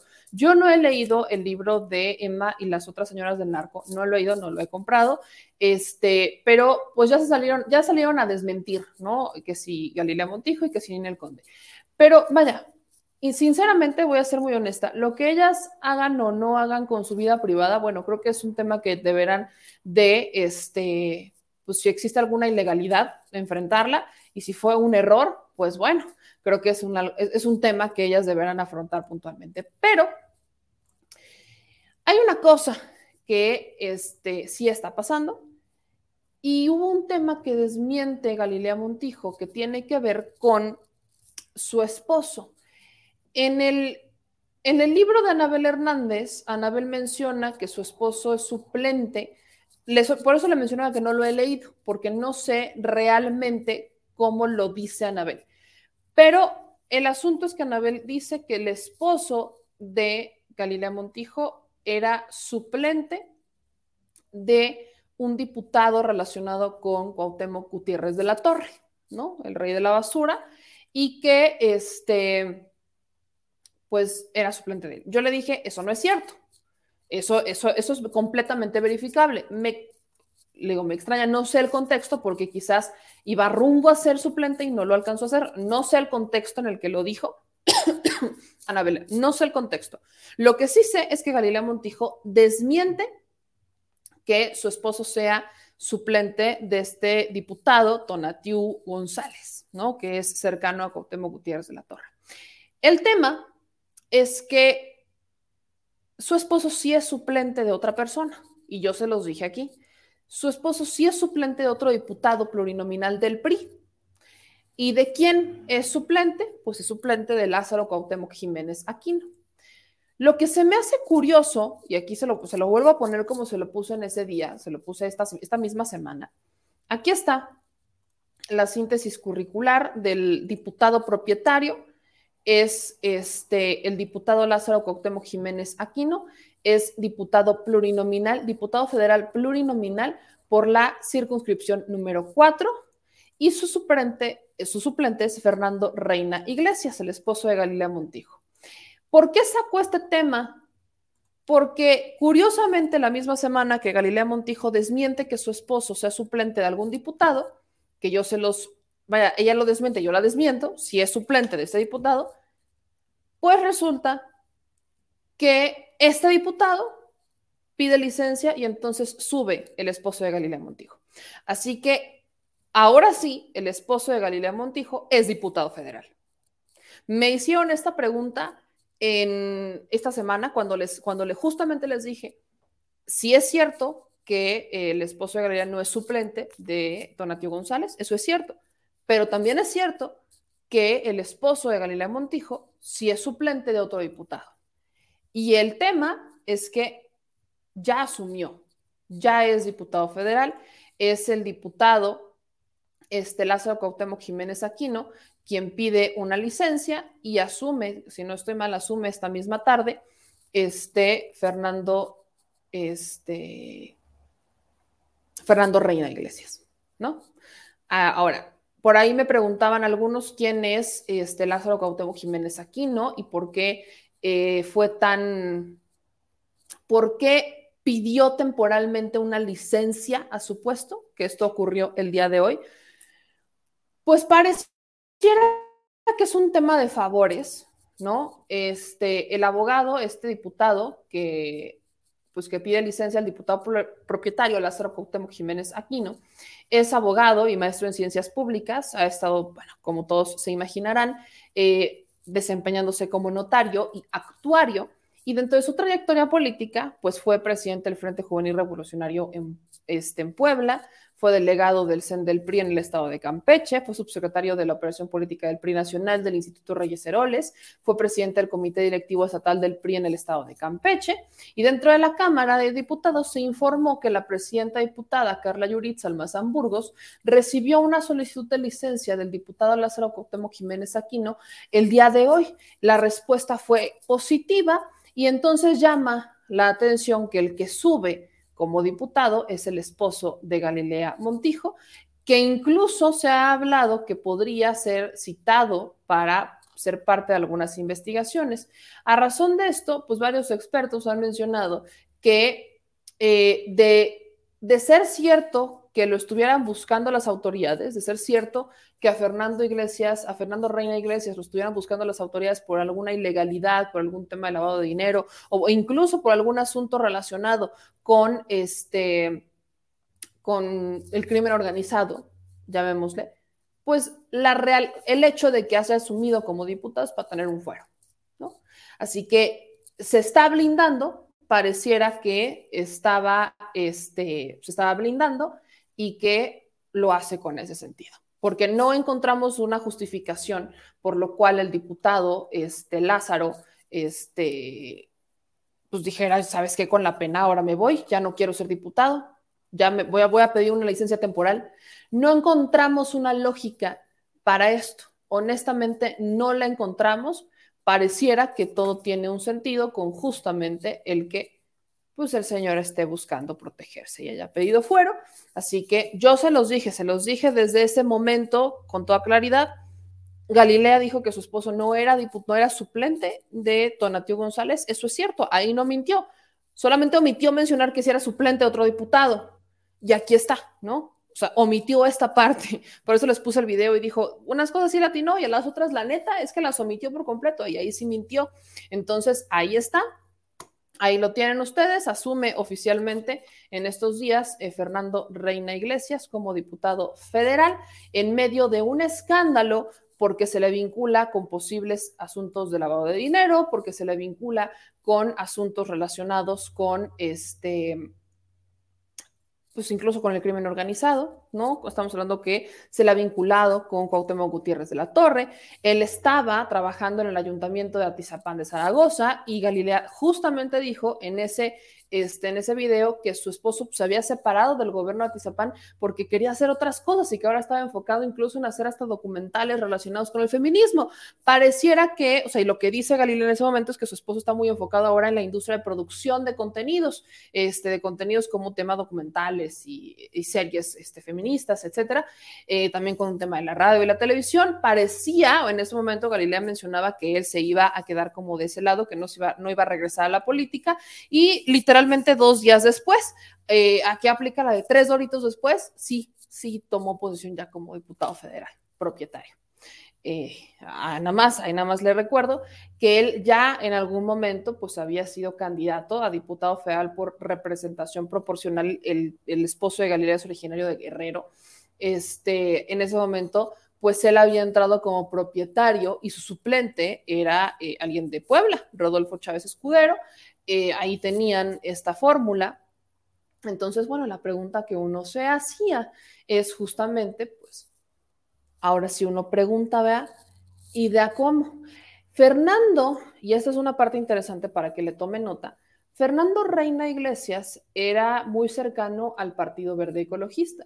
De hecho, en el 2016 él estuvo afiliado, él estuvo afiliado al Partido Verde en Guerrero, estuvo afiliado al Partido Verde. Hoy, curiosamente, pues se deslinda el Partido Verde para estar en el Partido Revolucionario Institucional, que yo siempre le dije, pues es más o menos lo mismo, ¿no? Es más o menos lo mismo. PRI Verde, pues siempre han sido lo mismo. El Verde nació casi, casi para ser la remorita del PRI, aunque su primera coalición fue que la hizo con el PAN. Pero vaya, el Verde siempre ha estado ahí.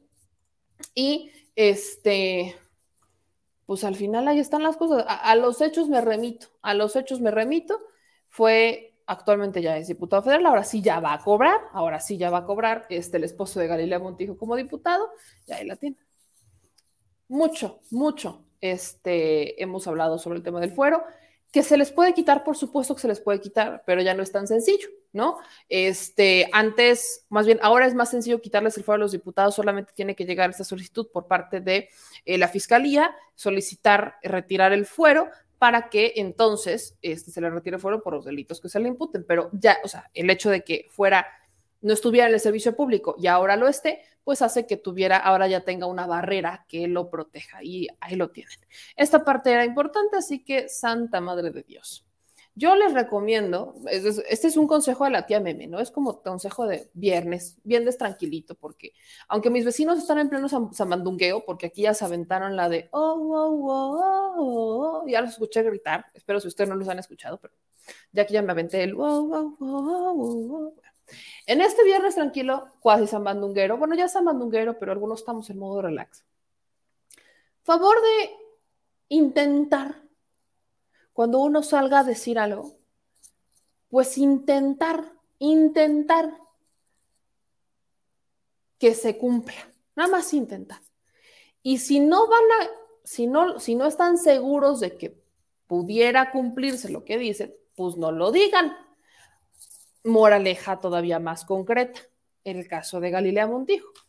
Si usted como Galileo Montijo va a salir a justificar a su marido y va a decir que su marido no es suplente de nadie y que su marido está, dejó el gobierno de Atizapán para enfocarse en otro asunto, pues intente nada más que sí sea cierto, que su marido no tenga intenciones de irse a otro lado, porque pasan cosas como la de ahorita, ¿no? Que mientras Galilea decía hace unos días, no es suplente de ningún diputado. Mi marido dejó el gobierno de Atizapán para dedicarse a asuntos de la producción prácticamente contenidos. Pues resulta y resalta que siempre sí, sí se convirtió en diputado federal. En la misma semana, no pasaron ni tres meses. O sea, en la misma semana que lo desmiente, en la misma semana que lo hace. Así que, moraleja, grandes moralejas, grandes moralejas. Y bueno, vámonos a la fiesta porque wow, wow, wow, wow, wow. Chiritos, gracias a todos los que estuvieron por acá. Aquí sigo leyendo sus comentarios. Gracias a mi querido Ralph este, mi querido Juan Carlos. Alberto dice que sí le habría ido a Galilea. Esperemos que no hayamos este, eh, destruido tu corazoncito, mi querido Alberto. Espero que no. Toma, eh, espero que, vaya, si te vas a cortar las venas, que sea con lechuga o con galletitas de animalitos remojadas porque yo sé que la depresión es ruda. Yo sé, la depresión es ruda, la sé, lo sé. Porfirio Martínez nos manda un super chat de 5 dólares, de verdad, muchísimas gracias. Y dice, saludos, meme aquí apoyando con un chayotito. Mil, mil gracias. Y dice Ana Poblegali, le dan un librero. Dicen aquí, este, Mari Ramírez, por eso yo no había ropa en el closet, ya se iban. Pues es que no era su closet, este, era el camerino, era el camerino, pero bueno, ¿no? Este dice, está muy deportivo tu vestuario. Mario, pues es que es, un suétercito bien lindo, calientito, porque hace frío, ¿no? Como le explico que hace frío. Eh, dicen, lee de Face los comentarios puros de YouTube. No, Carlos, ya estoy leyendo también los de Facebook. Y es que llegan más rápido, o sea, llegan más comentarios de YouTube que de Facebook. Por eso la, proporción no es similar, claramente. Eh, dicen aquí también en sus comentarios, este matrimonio está metido en todo lo que se ha dicho y todo lo que se va a seguir sabiendo. También acá lo mencionan. Eh, dicen aquí en otros comentarios, déjenme buscar uno de Facebook porque pues luego me regañan. Eh, dice Carlos, eh, meme, no va a pasar nada, hasta Peña Nieto fue nombrado en las mismas fiestas de las mafias y todos estos personajes, Galilea, Ninel y otras mujeres dedicadas a la la falsa, es catálogo de prostitución televisa. Yo les vuelvo a repetir, lo que hagan con sus vidas personales, y como es viernes, le voy a decir, lo que hagan con sus cositas es su problema, ese es su tema, yo no me meto en eso y no nos deberíamos de meter en eso. Cada quien hace con su cuerpo lo que quiere hacer, y lo que no quiere también, ese no es tema. Pero si hay algún asunto ilegal, entonces que respondan. Más allá de la inmoralidad, pues la inmoralidad, nosotros no somos quienes para juzgar la inmoralidad de una persona en un asunto privado. Lo que hagan con su vida privada es su boleto, esa es su cosa y ellos cuidan su cosita o no la cuidan, eso depende de cada quien. Pero lo que sí nos compete a nosotros tiene que ver con las ilegalidades y si existieron estas ilegalidades, pues que sea la justicia la que los persiga y que no los deje como a un Emilio Lozoya danzando feliz de la vida por las calles de la ciudad de México agarrándose ahí de este de cualquiera de estas dinámicas, ya saben cuáles. Así que bueno, creo que son asuntos que debemos de partir en dos. Partamos en dos esto. Eh, dicen acá, Galilea Montijo en el video apareció un llanto muy fingido, se lloraban los artistas hace algunos años. Yo lo sentí desesperado en realidad. Em, aquí otros que nos dicen, eh, Omar dice, ya deja en paz a Galilea, podrá ser mala actriz, mala conductora, mala comadre de Inés Gómez pero jamás una estrella. Oh, bueno, eso no es un tema que a mí me compete, Omar. Yo le repito, el asunto, este, el asunto tiene que ver con la ilegalidad y la mentira. Eso sí, la ilegalidad y la mentira. Lo que hagan con su vida privada es cosa suya. Y dicho eso, ya nos vamos. Yo aquí ando en camuflaje y ya nos vamos a la fiesta porque yo quiero llegar cuando empiecen a cantar las de Parchís. Es muy importante, sobre todo las de Parchís. Así que bueno, este me despido con un gran beso y un gran abrazo. Descansen, no se les olvide que mañana hay conferencia de prensa. Eh, no la vamos a poder transmitir, al menos esta no, pero sí vamos a poder este, transmitirla eh, la siguiente. La siguiente creo que va a ser en Tijuana. Entonces, esta no, acuérdense que va a haber estas mañaneras especiales de sábado, mañanas especiales sabatinas. Mañana no vamos a poderla transmitir, pero que no panda el cúnico. Lo que sí vamos a poder hacer es analizarlas el lunes. Así que les mando un beso a todos ustedes, gracias a todos por sus likes. No se les olvide suscribirse al canal y seguir dejando sus comentarios y les mando un beso enorme. Señor productor, yo me encargo, yo me encargo de todo esto, usted no se preocupe, yo me encargo porque si no me va a dar el cortón como ayer y estuvo bien triste. Este, me rompió mi cora. Dicho eso, les mando un beso, disfruten su viernes y pásenla sabroso, pásenla delicioso. Los quiero mucho y los quiero ver triunfar, porque como no, feliz viernes San Bandunguero. Yo soy Mellamel, síganme en todas las redes sociales, descansen, nos vemos el lunes de nuevo en vivo a las 9 de la mañana por el detrás de la mañanera aquí en este espacio. Besos a todos y por favor cuídense sus cositas. Adiós. Si estás en Puebla y quieres un café que de verdad sepa a café, ve a Georgian Café Vas a encontrar postres, variedad de cafés y tés, pero sobre todo un precio justo y sabor inigualable. Por la pandemia, su servicio es solo para llevar, pero de verdad no te lo puedes perder.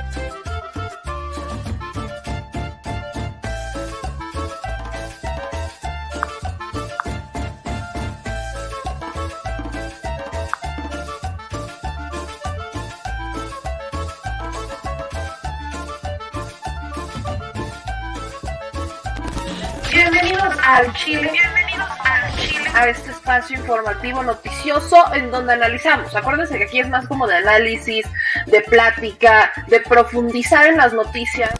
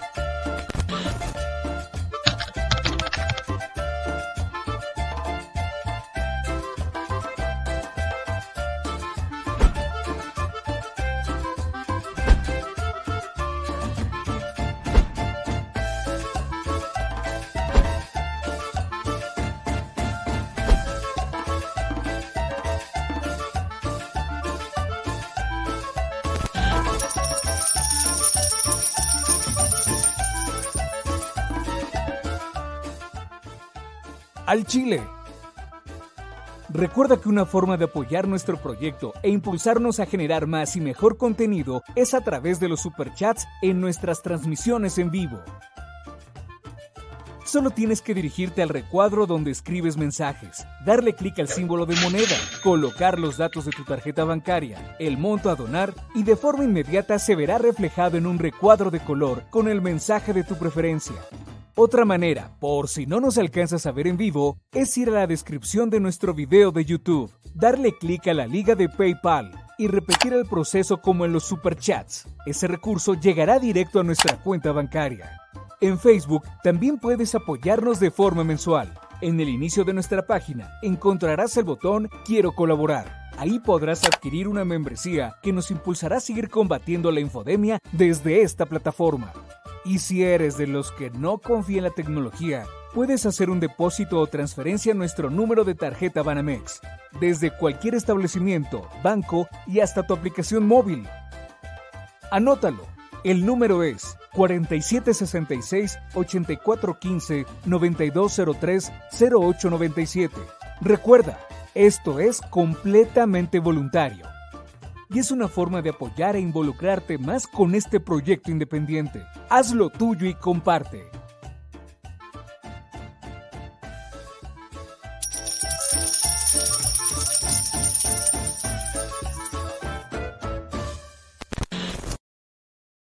Al Chile, la indiferencia es el peor enemigo de todos y más de los animales. Los últimos datos del INEGI señalan que en México existen cerca de 18 millones de perros y alrededor del 70% viven en las calles, es decir, casi 13 millones han sido abandonados, extraviados o nacieron en las calles. Esto posiciona a México como el primer país de América Latina con mayor índice de perros abandonados y también con mayor indiferencia al tema. El abandono es un fenómeno que afecta a perros y gatos de todo tipo, no entiende de edades o de razas. El 20% de perros y el 11% de gatos abandonados son de pura raza, mientras que el resto son mestizos. Por otro lado, la mayoría de perros y gatos llegan al refugio en la edad adulta, aunque también son recogidos cachorros y animales de edad avanzada. El maltrato animal también está presente y nuestro país aún está en pañales, pese a que se está comenzando a legislar para crear sanciones más severas a quienes cometan ese tipo de delitos. Por eso es importante la participación ciudadana y pedimos tu ayuda. Es hora de dejar de callar y ayudar a darles voz a quienes siempre están ahí para darnos una patita. Educar, esterilizar, identificar, reflexionar y adoptar es básico para revertir la tendencia pero si tú no tienes la posibilidad de adoptar o rescatar, ayuda a diferentes organizaciones que ya lo hacen. Angelitos peludos.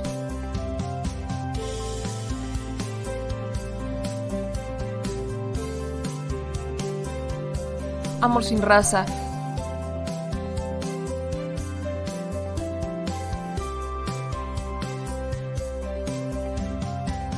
Frida Puebla.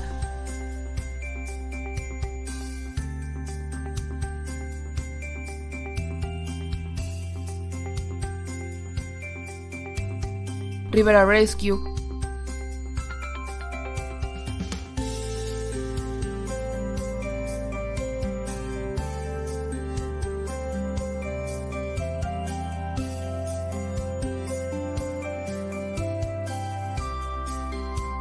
Voz Animal MX,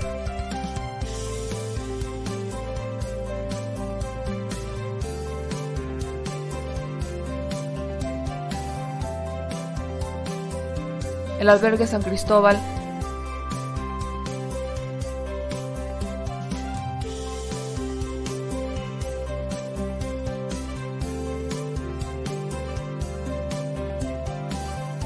Fundación Toby.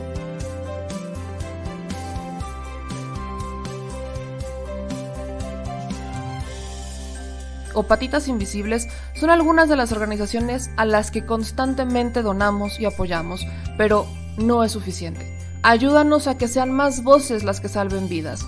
Sus patitas, de verdad, pueden salvar tu vida. Difunde y dona.